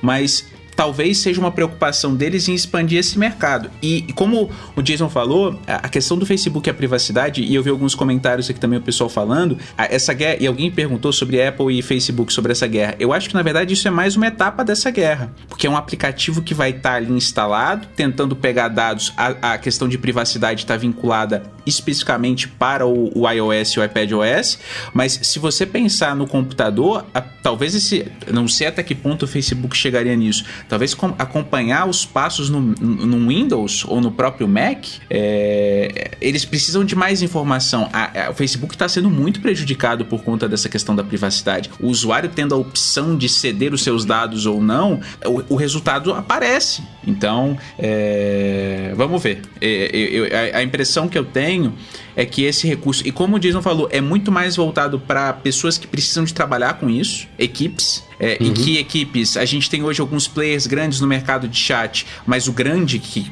praticamente todos os, os, os sites mais uh, que trabalham com muita, muita venda e atendimento de suporte ao cliente trabalham com o WhatsApp.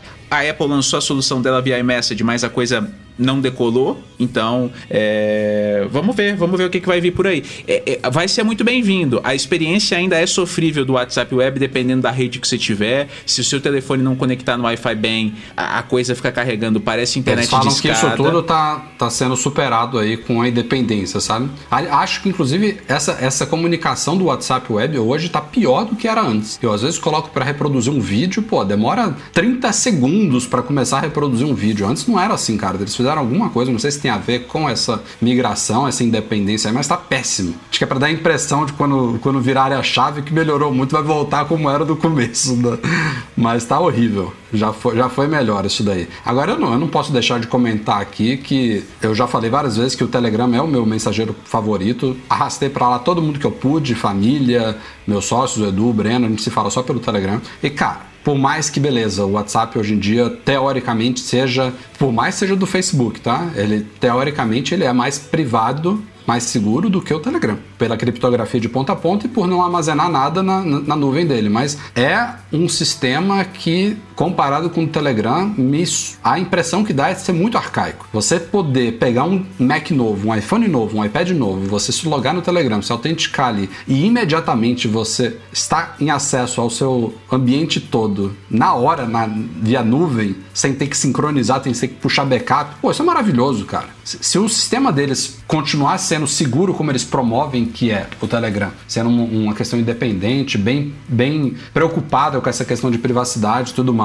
eu confio é, não vou botar minha mão no fogo, mas enfim, eu, eu confio no trabalho dos caras do, do, Telegram. É, é, é uma experiência fantástica. Pô, o WhatsApp ocupa. Olha que eu não salvo vídeos aqui no meu, mas o meu WhatsApp ocupa 20 GB, sei lá, de backup, porque eu não fico apagando as coisas, eu gosto de manter histórico e tal. Então, você migrar de um aparelho para outro sempre é WhatsApp que demora horrores, e aí backup que dá problema, e aí essas integrações. Pô, o Telegram já tá nessa há anos aí, os caras funcionam. Nunca vi um sync tão bem feito como o dele, você logo o negócio já funciona direto, você manda aqui, aparece ali. A Apple é péssima nisso, né? O iMessage até hoje você manda no iPhone, às vezes não aparece no iPad, você manda um áudio, some de um, some de outro. Pô, eu não sei nem como as pessoas usam o iMessage, é terrível. Que mas... isso, Rafa? Não o iMessage gosto, é. O iMessage, o, eu acho que o, o, ponto central aí, é, pelo menos a sensação que eu tenho em relação ao Telegram, é que todo mundo que usa o Telegram e usa bem, adora, é apaixonado, como você é. Mas a gente tenta, se você pega o usuário e tenta fazer essa evangelização com o cara do WhatsApp, ele não sai do WhatsApp. É, você pode mostrar todos os recursos, o Telegram é sensacional, mas a impressão cara, que o WhatsApp, dá... O WhatsApp, enquanto ele for o sinônimo de comunicação enquanto ele estiver instalado nos smartphones de qualquer pessoa, especialmente no Brasil, né? O cenário Brasil é particular. Aqui, aqui em Portugal, por exemplo, o WhatsApp não é tão popular assim. Ele é usado, mas tem várias pessoas que você pergunta que tem e não tem. É normal aqui, tá? Mas assim, falando do cenário Brasil, você não precisa perguntar se a pessoa tem WhatsApp no Brasil. Você pergunta o número dela, você vai entrar no WhatsApp, você vai mandar mensagem para ela, você tem a certeza que ela vai receber. Então, isso daí é um grande trunfo dele. E os caras, pelo menos, levantaram acordaram do berço esplêndido e estão se movimentando, porque o WhatsApp hoje em dia está recebendo recursos, alguns são copiados do Telegram, foda-se, o que importa é que ele está evoluindo, está num ritmo legal, agora está chegando essa boa evolução aí. Então, enquanto ele for sinônimo, como eu falei, sinônimo de comunicação, é muito difícil abandonar ele. Eu uso assim, não me incomoda tanto, mas definitivamente não é o meu preferido, não. Mas você quer fazer uma analogia legal? A impressão que eu tenho é que você fala assim: WhatsApp e Telegram. É como a gente falava antigamente que o SMS era pago e as pessoas não queriam usar o iMessage porque o iMessage seria pago também. Então a impressão que dá é mais ou menos essa. É, o WhatsApp é um estudo de caso interessante para fazer aqui no Brasil e na Índia, que são os grandes mercados, né? Porque assim, ele virou, ele substitui o mensagem para tudo os, as plataformas, algumas verificações em duas etapas, estão fazendo verificação no WhatsApp. Virou o sinônimo e é um, um, um serviço como qualquer outro. Então chama a atenção esse, é, é, isso. E assim, essas melhorias são interessantes, mas tem vários recursos. Agendamento de mensagens que o Telegram tem, por exemplo, que pensando em equipes, isso seria um grande diferencial. A questão da. Eles estavam testando também, a gente até publicou sobre isso, falando sobre a autodestruição de algumas mensagens depois de um tempo, né? O desaparecimento da mensagem depois de um tempo. Também é um recurso interessante. Então, assim, é, é, é, por mais que o Telegram tenha. A gente pode pegar o Telegram, o, o Confide, o próprio iMessage, por mais recurso legal que você tenha, o WhatsApp ainda continua sendo o carro-chefe. E, e, e, quanto mais recurso a gente tiver, melhor, né? Então. É, mas é um estudo de caso. Eu acho que valeria a pena, se alguém estiver procurando uma tese aí para fazer agora na conclusão de curso, o WhatsApp no Brasil é, é um ponto interessante. Uma curiosidade engraçadinha aí dessa semana começou a circular algo que não é uma novidade, tanto é que já tá, é, tá rolando na versão atual, já rolou em versões anteriores do iOS e é até menos comum pra gente porque diz respeito às temperaturas em Fahrenheit. Mas descobriram essa semana, o foco foi num número específico, não sei porquê, tem algum motivo aí que focaram em 69, não sei porquê, mas falaram muito desse 69 aí. e aí descobriram que o, o, o, aplicativo Tempo do iPhone rodando no iOS 14.6, por exemplo, não mostra a temperatura de 69 graus Fahrenheit. Mostra 68, mostra 70, mas aí a galera foi investigar e aí a conclusão que se tem é que os dados que a Apple está obtendo hoje em dia para o aplicativo Tempo dela são providos pelo Weather, weather.com, em Celsius. E aí, na hora que há a conversão de Celsius para Fahrenheit, a depender da, das casas decimais, há um arredondamento que impede que o número 69 e outros também, acho que 65, 57, sei lá, tô, tô, descobriram alguns outros números que nunca vão aparecer devido a esse arredondamento da, da, das casas decimais, que eu tava, também não sei por que, que esses aplicativos de tempo se padronizaram a mostrar a temperatura arredondada, né? Por que, que a gente não vê 20,5, né? É sempre 20, 21, 22, enfim. É uma outra discussão. O fato é que no iOS 15 isso já está resolvido, então foi esclarecido, verificaram que nas betas está ok, em outros aplicativos de tempo também está ok, mas rolou essa curiosidade aí, porque inicialmente a polêmica foi, descobriram primeiro o Marcus Brownlee, né, o MKBHD fez um videozinho focando no 69 e falando, pô, será que a Apple ativou o modo super puritano, né? E propositadamente programou o iOS, o aplicativo Tempo, para não mostrar se for mais próximo de 68, mostra 68. Se for mais próximo de 70, mostra 70. Mas não vamos mostrar 69. Pô, é meio ridículo, né? Seria, seria terrível e, e, bizarro se ela tivesse feito isso. Eu acho que, na verdade, o mais interessante nessa história é que vocês, a gente pode, com isso, observar que jamais faltará pauta para o Mac Magazine. A gente vai ter, a gente, inclusive, Rafael, inclusive, está abrindo as inscrições para quem quiser buscar pautas como essa. Pode mandar para o e-mail dele. É, brincadeira, pessoal, não façam isso. é, mas, cara, mas, é... É, mas é, e você imagina só como é que a pessoa chegou neste exemplo específico, num aplicativo específico. Que quando é uma coisa geral, ah não, copiou e colar aqui, não, não copia e cola se for uma determinada palavra. É igual aqueles de Wi-Fi. Ah, se você conectar na rede Wi-Fi, porcentagem. Blá, blá, blá, você nunca mais consegue usar o seu Wi-Fi. Gente, são coisas muito específicas. Não, mas isso não é tão então- específico, Marcelo, porque o Marcus Brown, por exemplo, ele tem sempre um Android com ele. Ele deve ter percebido, por algum motivo ali, que ele estava vendo 69 no, no, Android e 68 no iPhone. Ele foi verificar e, e, chegou a essa conclusão. Não é tão, tanto é que só falaram agora, e não é uma coisa que mudou essa semana, entendeu? Então já estava rolando há um tempo e só perceberam agora. Mas isso que você falou é curioso o negócio das pautas, porque teve gente nos acusando de clickbaiting, né? Sobre o 69. E, cara, a mídia inteira cobriu da mesma forma, né? Não foi um clickbait, foi uma curiosidade, uma, uma coisa engraçada. A galera também não gosta nem de um pouquinho de leveza, né? De, de brincadeira, pô. Essas pessoas que... têm problemas com 69, na verdade, né? é, esses devem ter. Mas assim, eu acho, o que eu acho engraçado nesse sentido é que tudo que a Apple tenta esconder acaba assim ganhando uma atenção mundial, né? Independente se é, é hum. um segredo de produto ou se é um pequeno detalhe. Que nem há um tempinho atrás quando descobriram que todo, em todos os relógios de pulso das pessoas que eram filmadas lá no keynote, né? Na, na, na apresentação que, que ela reproduziria depois, estava sempre no mesmo horário para não atrapalhar as pessoas que estavam filmando, não distrair uh, a filmagem do, dos keynotes, né? É o tipo de coisa que assim, tudo bem, até entendo a Apple ter essas manias de querer fazer isso, mas como que alguém descobre esse tipo de coisa, né? E, e aí isso explode na mídia e tal. Agora, não, isso não é clickbait, né? Pelo contrário, o maior influenciador de tecnologia do mundo falou sobre isso, né? E é realmente interessante para quem lida com Fahrenheit, né? No, o mundo não é só o Brasil aqui também, a gente não pode se limitar a pensar não, mas, nisso, né? Mas, mas é, peraí, vamos não, não é convenhamos que Fahrenheit é, é errado, né? Pelo amor de Deus. Ah, é. Vamos, vamos migrar para esse sistema métrico aí, porque essas unidades são muito doidas, cara. Pô, a água tem que congelar em, em zero grau e, e, e, ferver em 100, tá lindo. É, é, é muito louco essas, essas outras unidades. Tem que, o mundo tem que migrar para Celsius. Mas assim, tem essa, é essas polêmicas de Apple e números. É, tem inclusive, a, a gente está em pleno rumores sobre como vão ser chamados os iPhones deste ano e tem gente achando que a Apple não vai chamar de iPhone 13 por causa do 13, de ser um número de azar e tal. Inclusive, de fato, existem inúmeros edifícios nos Estados Unidos que não têm o 13 terceiro andar. É uma coisa comum lá. Mas a Apple não, não liga para essas coisas, gente. O pessoal parece que tem memória de, de, de, de peixe, dá uma volta no, no, no aquário, já esqueceu o, o, o, de onde tá, porque a gente tem o chip A13, não, tá em alguns aparelhos agora. Tem o A13, já tivemos o iOS não, 13, temos trocentos 13 na história da Apple o 4 na China, se não me engano, é o número de azar. Você teve iPhone 4 e 4S, né? Também. Parece que o pessoal esquece disso. iOS 4, iPad 4. É, essas superstições, pelo menos, não estão na história da Apple, não. Então, se ela. Ela até pode vir a chamar os iPhones desse ano de 12S, mas se chamar de 12S é porque ela decidiu que era melhor 12S, que é uma evolução do 12, porque, enfim, deixou o 13 pro ano que vem, mas ela não, se ela chamar esse ano de 12S, ano que vem a gente vai ter o 13, não vai pular para 14. Até aconteceu, né? Ela pulou o 9,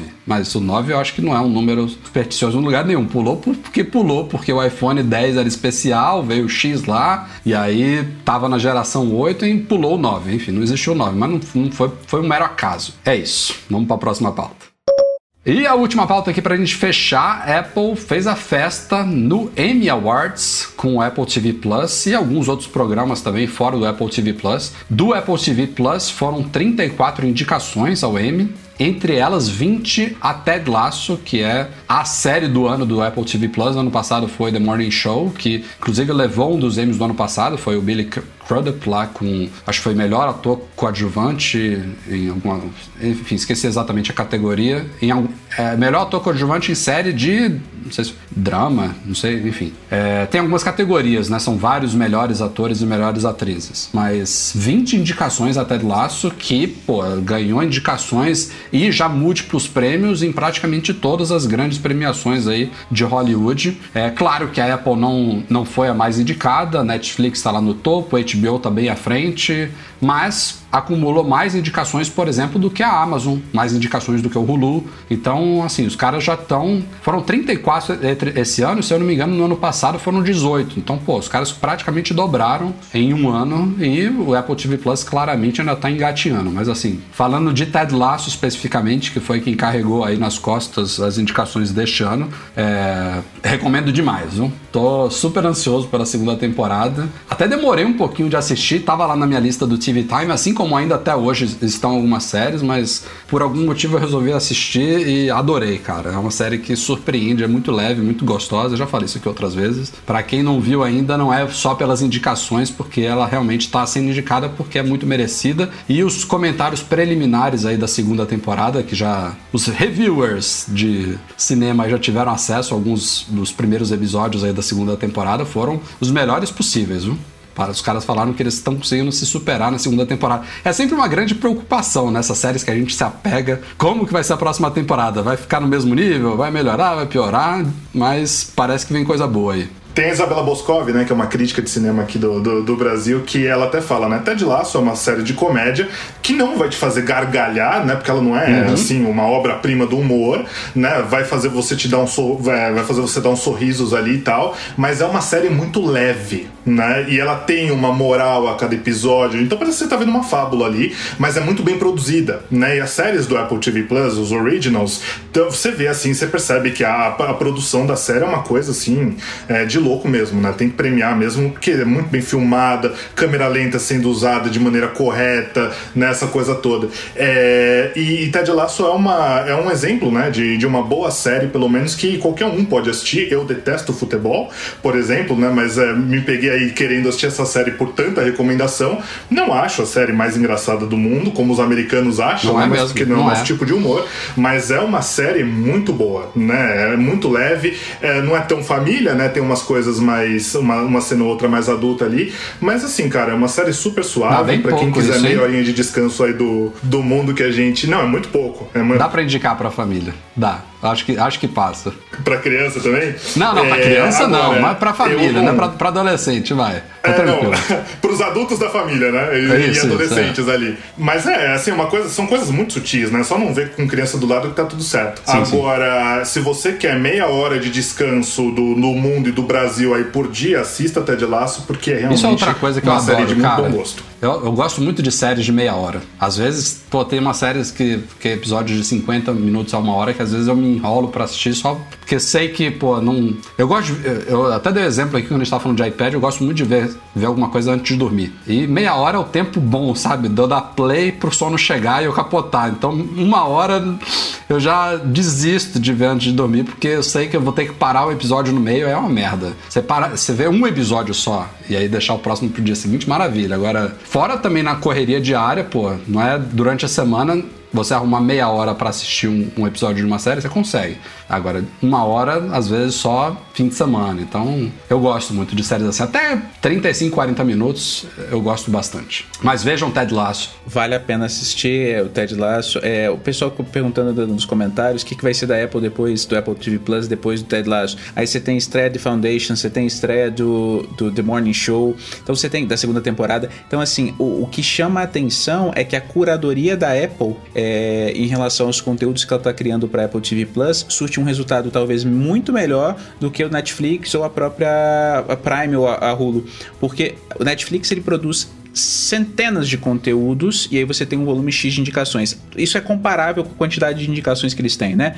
Mas o que a gente vê na Apple é que as poucas produções que ela tem e aí, talvez os rumores que a gente tenha de, da, da, aquisição de outras produtoras, alguma coisa assim, é, é, façam sentido para você crescer o portfólio, mas são, são trabalhos muito bem feitos. Então, você assiste, seja o, um filme ou seja uma série, e, e você vê que ali gastaram dinheiro para fazer aquele negócio. Então, é, chama atenção.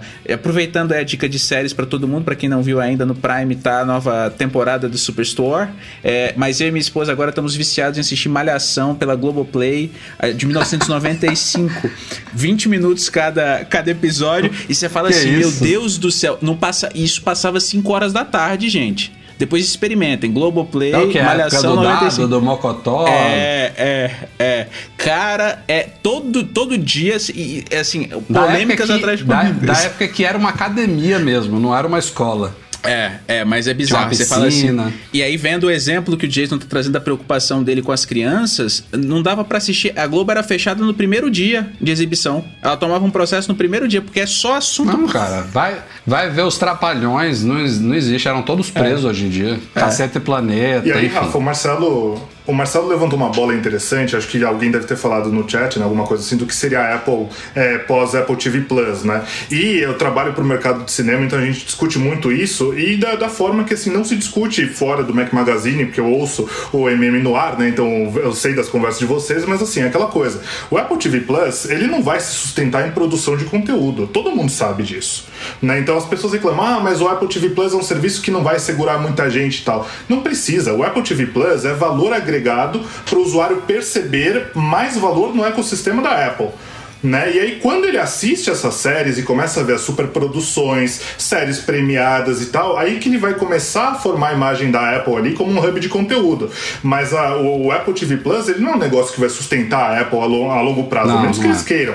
Podem Fora... comprar um estúdio ou outro aí, né? Porque Fora a grande jogada, aliás, rolou um grande rumor essa semana aí de que a Apple estaria interessada em comprar o A24, né? Que é um estudo independente bem grande, seria uma aquisição bem grande. Vamos ver se isso vai se concretizar. Mas o que eu ia falar é que a, a grande jogada dela dos últimos tempos para reter assinantes, teoricamente, né, é o Apple One, que é o que me fez assinar agora o Apple TV Plus, porque acabou de acabar o meu, o meu trial interminável do Apple TV Plus e graças a essas séries que já me fisgaram, como Ted Lasso, como The Morning Show e outras que eu quero assistir ainda, graças a isso eu, eu, fiz as contas e se eu, eu tô pagando um pouco mais pelo Apple One do que se eu mantivesse Apple Music que eu uso e o meu iCloud. Eu acho que eram as, as duas únicas coisas que eu pagava. Se eu mantivesse isso, eu acho que eu ia gastar entre 3 a 5 reais a menos. Mas eu ganhei o Apple Arcade, que já joguei uma outra coisinha, não sou muito de jogar, mas enfim, veio no pacote e tem o Apple TV Plus que compõe ali. E é curioso essa questão do Apple One, porque e, e eu só, eu, a conta só não fechou antes porque eu pago 2 tera de iCloud, né? Porque se fosse de 200 GB, então a conta fecha na hora. E aí teve até um leitor que comentou lá no site que a Apple deveria oferecer no Brasil o Apple One com 2 tera, que é o Premier lá fora,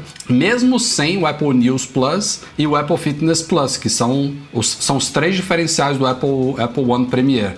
São o Apple News, o Apple Fitness Plus e 2 tera no iCloud. E aí eu fui fazer uma regrinha de 3 e de fato, cara, se ela oferecesse o Apple One Premier no Brasil, sem o News e sem o Fitness, com a, a mesma estrutura de preço do Apple One Família agora, do Apple One individu, individual também, ele ainda ficaria mais barato do que eu pago hoje pelo Apple One Família mais o iCloud de 2 tera. Mas ela provavelmente não, não vai oferecer isso porque seria, é, seria polêmico, né? Tipo, ah, no Brasil o Apple One Premier só, só dá 2 tera a mais de, de iCloud, não tem o Fitness Plus que já deveria ter. O Fitness Plus é tranquilo, né? Dubla esse negócio, legenda esse negócio, ele libera no mundo todo. É, o Apple News, beleza, é um pouquinho mais complicado, mas. É, ela vai surfar muito na onda do, do Prime, né? Na assinatura Prime lá, que você paga 10 reais e tem acesso a uma série de benefícios da Amazon até aqui no Brasil. Né? Então, esse tipo de coisa que o consumidor enxerga. Agora, é, você não precisa ter um iPhone mais para curtir os serviços da Apple, né?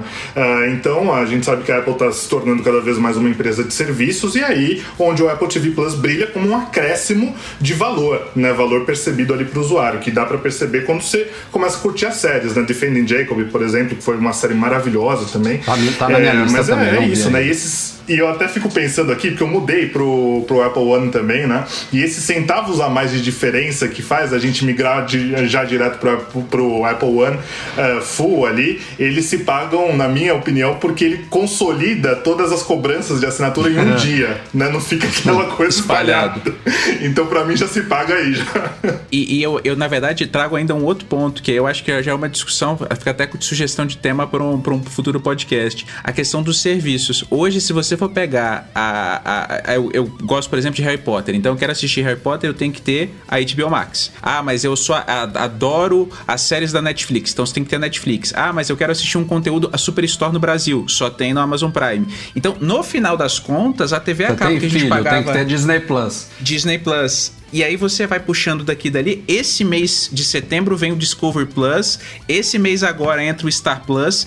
Então, daqui a pouco, gente, você tá pagando 500 reais em serviço de streaming. Então, é, a TV acaba. Eu tô com saudade de ligar lá pra net e falar: Net, tudo bem? Eu quero pagar pra vocês 200 reais pra ter todos os canais. Então, é, é, é estranho. A gente tá chegando num ponto. E aí eu acho que a Apple, talvez o futuro em relação ao Apple TV Plus seja agregar conteúdos através do próprio aplicativo da Apple TV. Então, sei lá, você fazer uma assinatura, como a gente já publicou diversos rumores, que são os canais, né? É, mas com preço um pouco mais competitivo. Porque hoje os canais saem mais ou menos pelo preço cheio. Então, é, é eu Cara, acho que o grande difícil. Marcelo, o que a galera vai fazer é o que muita gente já faz, que é pingar entre serviços. E aí, o grande desafio das empresas, como a Apple, é amarrar o cara de um jeito que ele não possa pingar. Fugir, é né? o Apple Sim. One. É o Apple One. Porque o cara, ele tá recebendo o Apple TV Plus ali no bolo, mas ele tem o iCloud, ele tem o Arcade, ele tem o Apple Music, ele tem tudo ali. Então ele não vai conseguir cancelar. Agora os outros que são, assinei só o HBO Max. Pô, estreou a série que eu quero ver no HBO Max, eu assino, pago um mês, cancelo. Daqui a três meses, seis meses eu volto pro HBO Max. No próximo mês eu vou ficar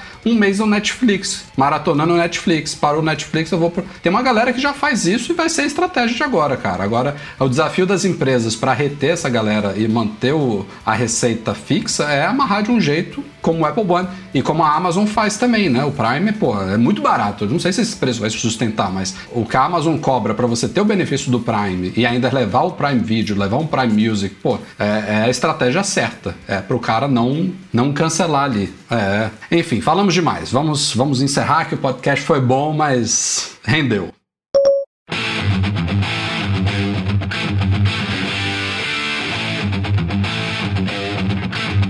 Got Galera, vamos ficando por aqui. Esse foi o Mac Magazine no ar 433. Jason e Marcelo, foi um prazer, cara. Brigadão. Abraço aos dois. Prazer todo meu, pessoal. Queria aqui aproveitar esses minutinhos finais para falar, ó, eu, eu, sou leitor do Mac Magazine desde 2014, né, e me peguei várias vezes aí, não só usando o Mac Magazine como minha fonte principal de notícia, mas também às vezes as indicações dos patrocinadores, assim, quando a gente não sabe é, de uma assistência técnica que, que cubra aparelhos fora da garantia, né, tudo isso. É, sempre usei tá? Tudo que o Mac Magazine indicou aí, então é uma forma de ajudar o, o site, é uma forma de, de ajudar o time a produzir esse conteúdo aqui que faz deles os número, o número um, né, da, de produção de conteúdo de Apple no Brasil e, pô, é um, é um orgulho enorme para mim consumir o trabalho que vocês criam e agora fazer parte dele aí também. Valeu, Jason. Pessoal, valeu, obrigado, Jason. Prazer ter você aqui no podcast como, como membro, membro titular, é, substituto. Foi um prazer dividir esse espaço suplente. com suplente titular. É, foi um prazer. E, Rafa, mais uma vez, obrigado aí pelo espaço. Galera, estamos aí, uh, nossos posts diários, a gente tem muito, muito conteúdo aí sendo publicado. Não deixem de dar o, o like aqui no nosso canal, é bem importante. É, também curtir uh, as nossas postagens no Instagram para a gente gerar cada vez mais conteúdo de qualidade para vocês. E nos vemos por aí. Até o próximo podcast. O Cleiton Moraes está já, já, adiantando aqui, ó, para trazer o Marcelo e o Jason para o podcast novamente. Muito bom papo. Rodrigo Calhari, mais um podcast para conta, show como sempre, excelentes convidados. Obrigado por dividir o conteúdo conosco. Valeu, galera. Lembrando, como sempre, que o nosso podcast é um oferecimento dos patrões Platinum FixTech, a melhor assistência técnica especializada em placa lógica de Macs, goimports.com.br, Macs a preços justos no Brasil e Icaiu, a solução completa para consertar, proteger, comprar ou vender o seu produto Apple. E fica um grande agradecimento à galera do Patreon e do Catarse, especialmente nossos patrões ouro.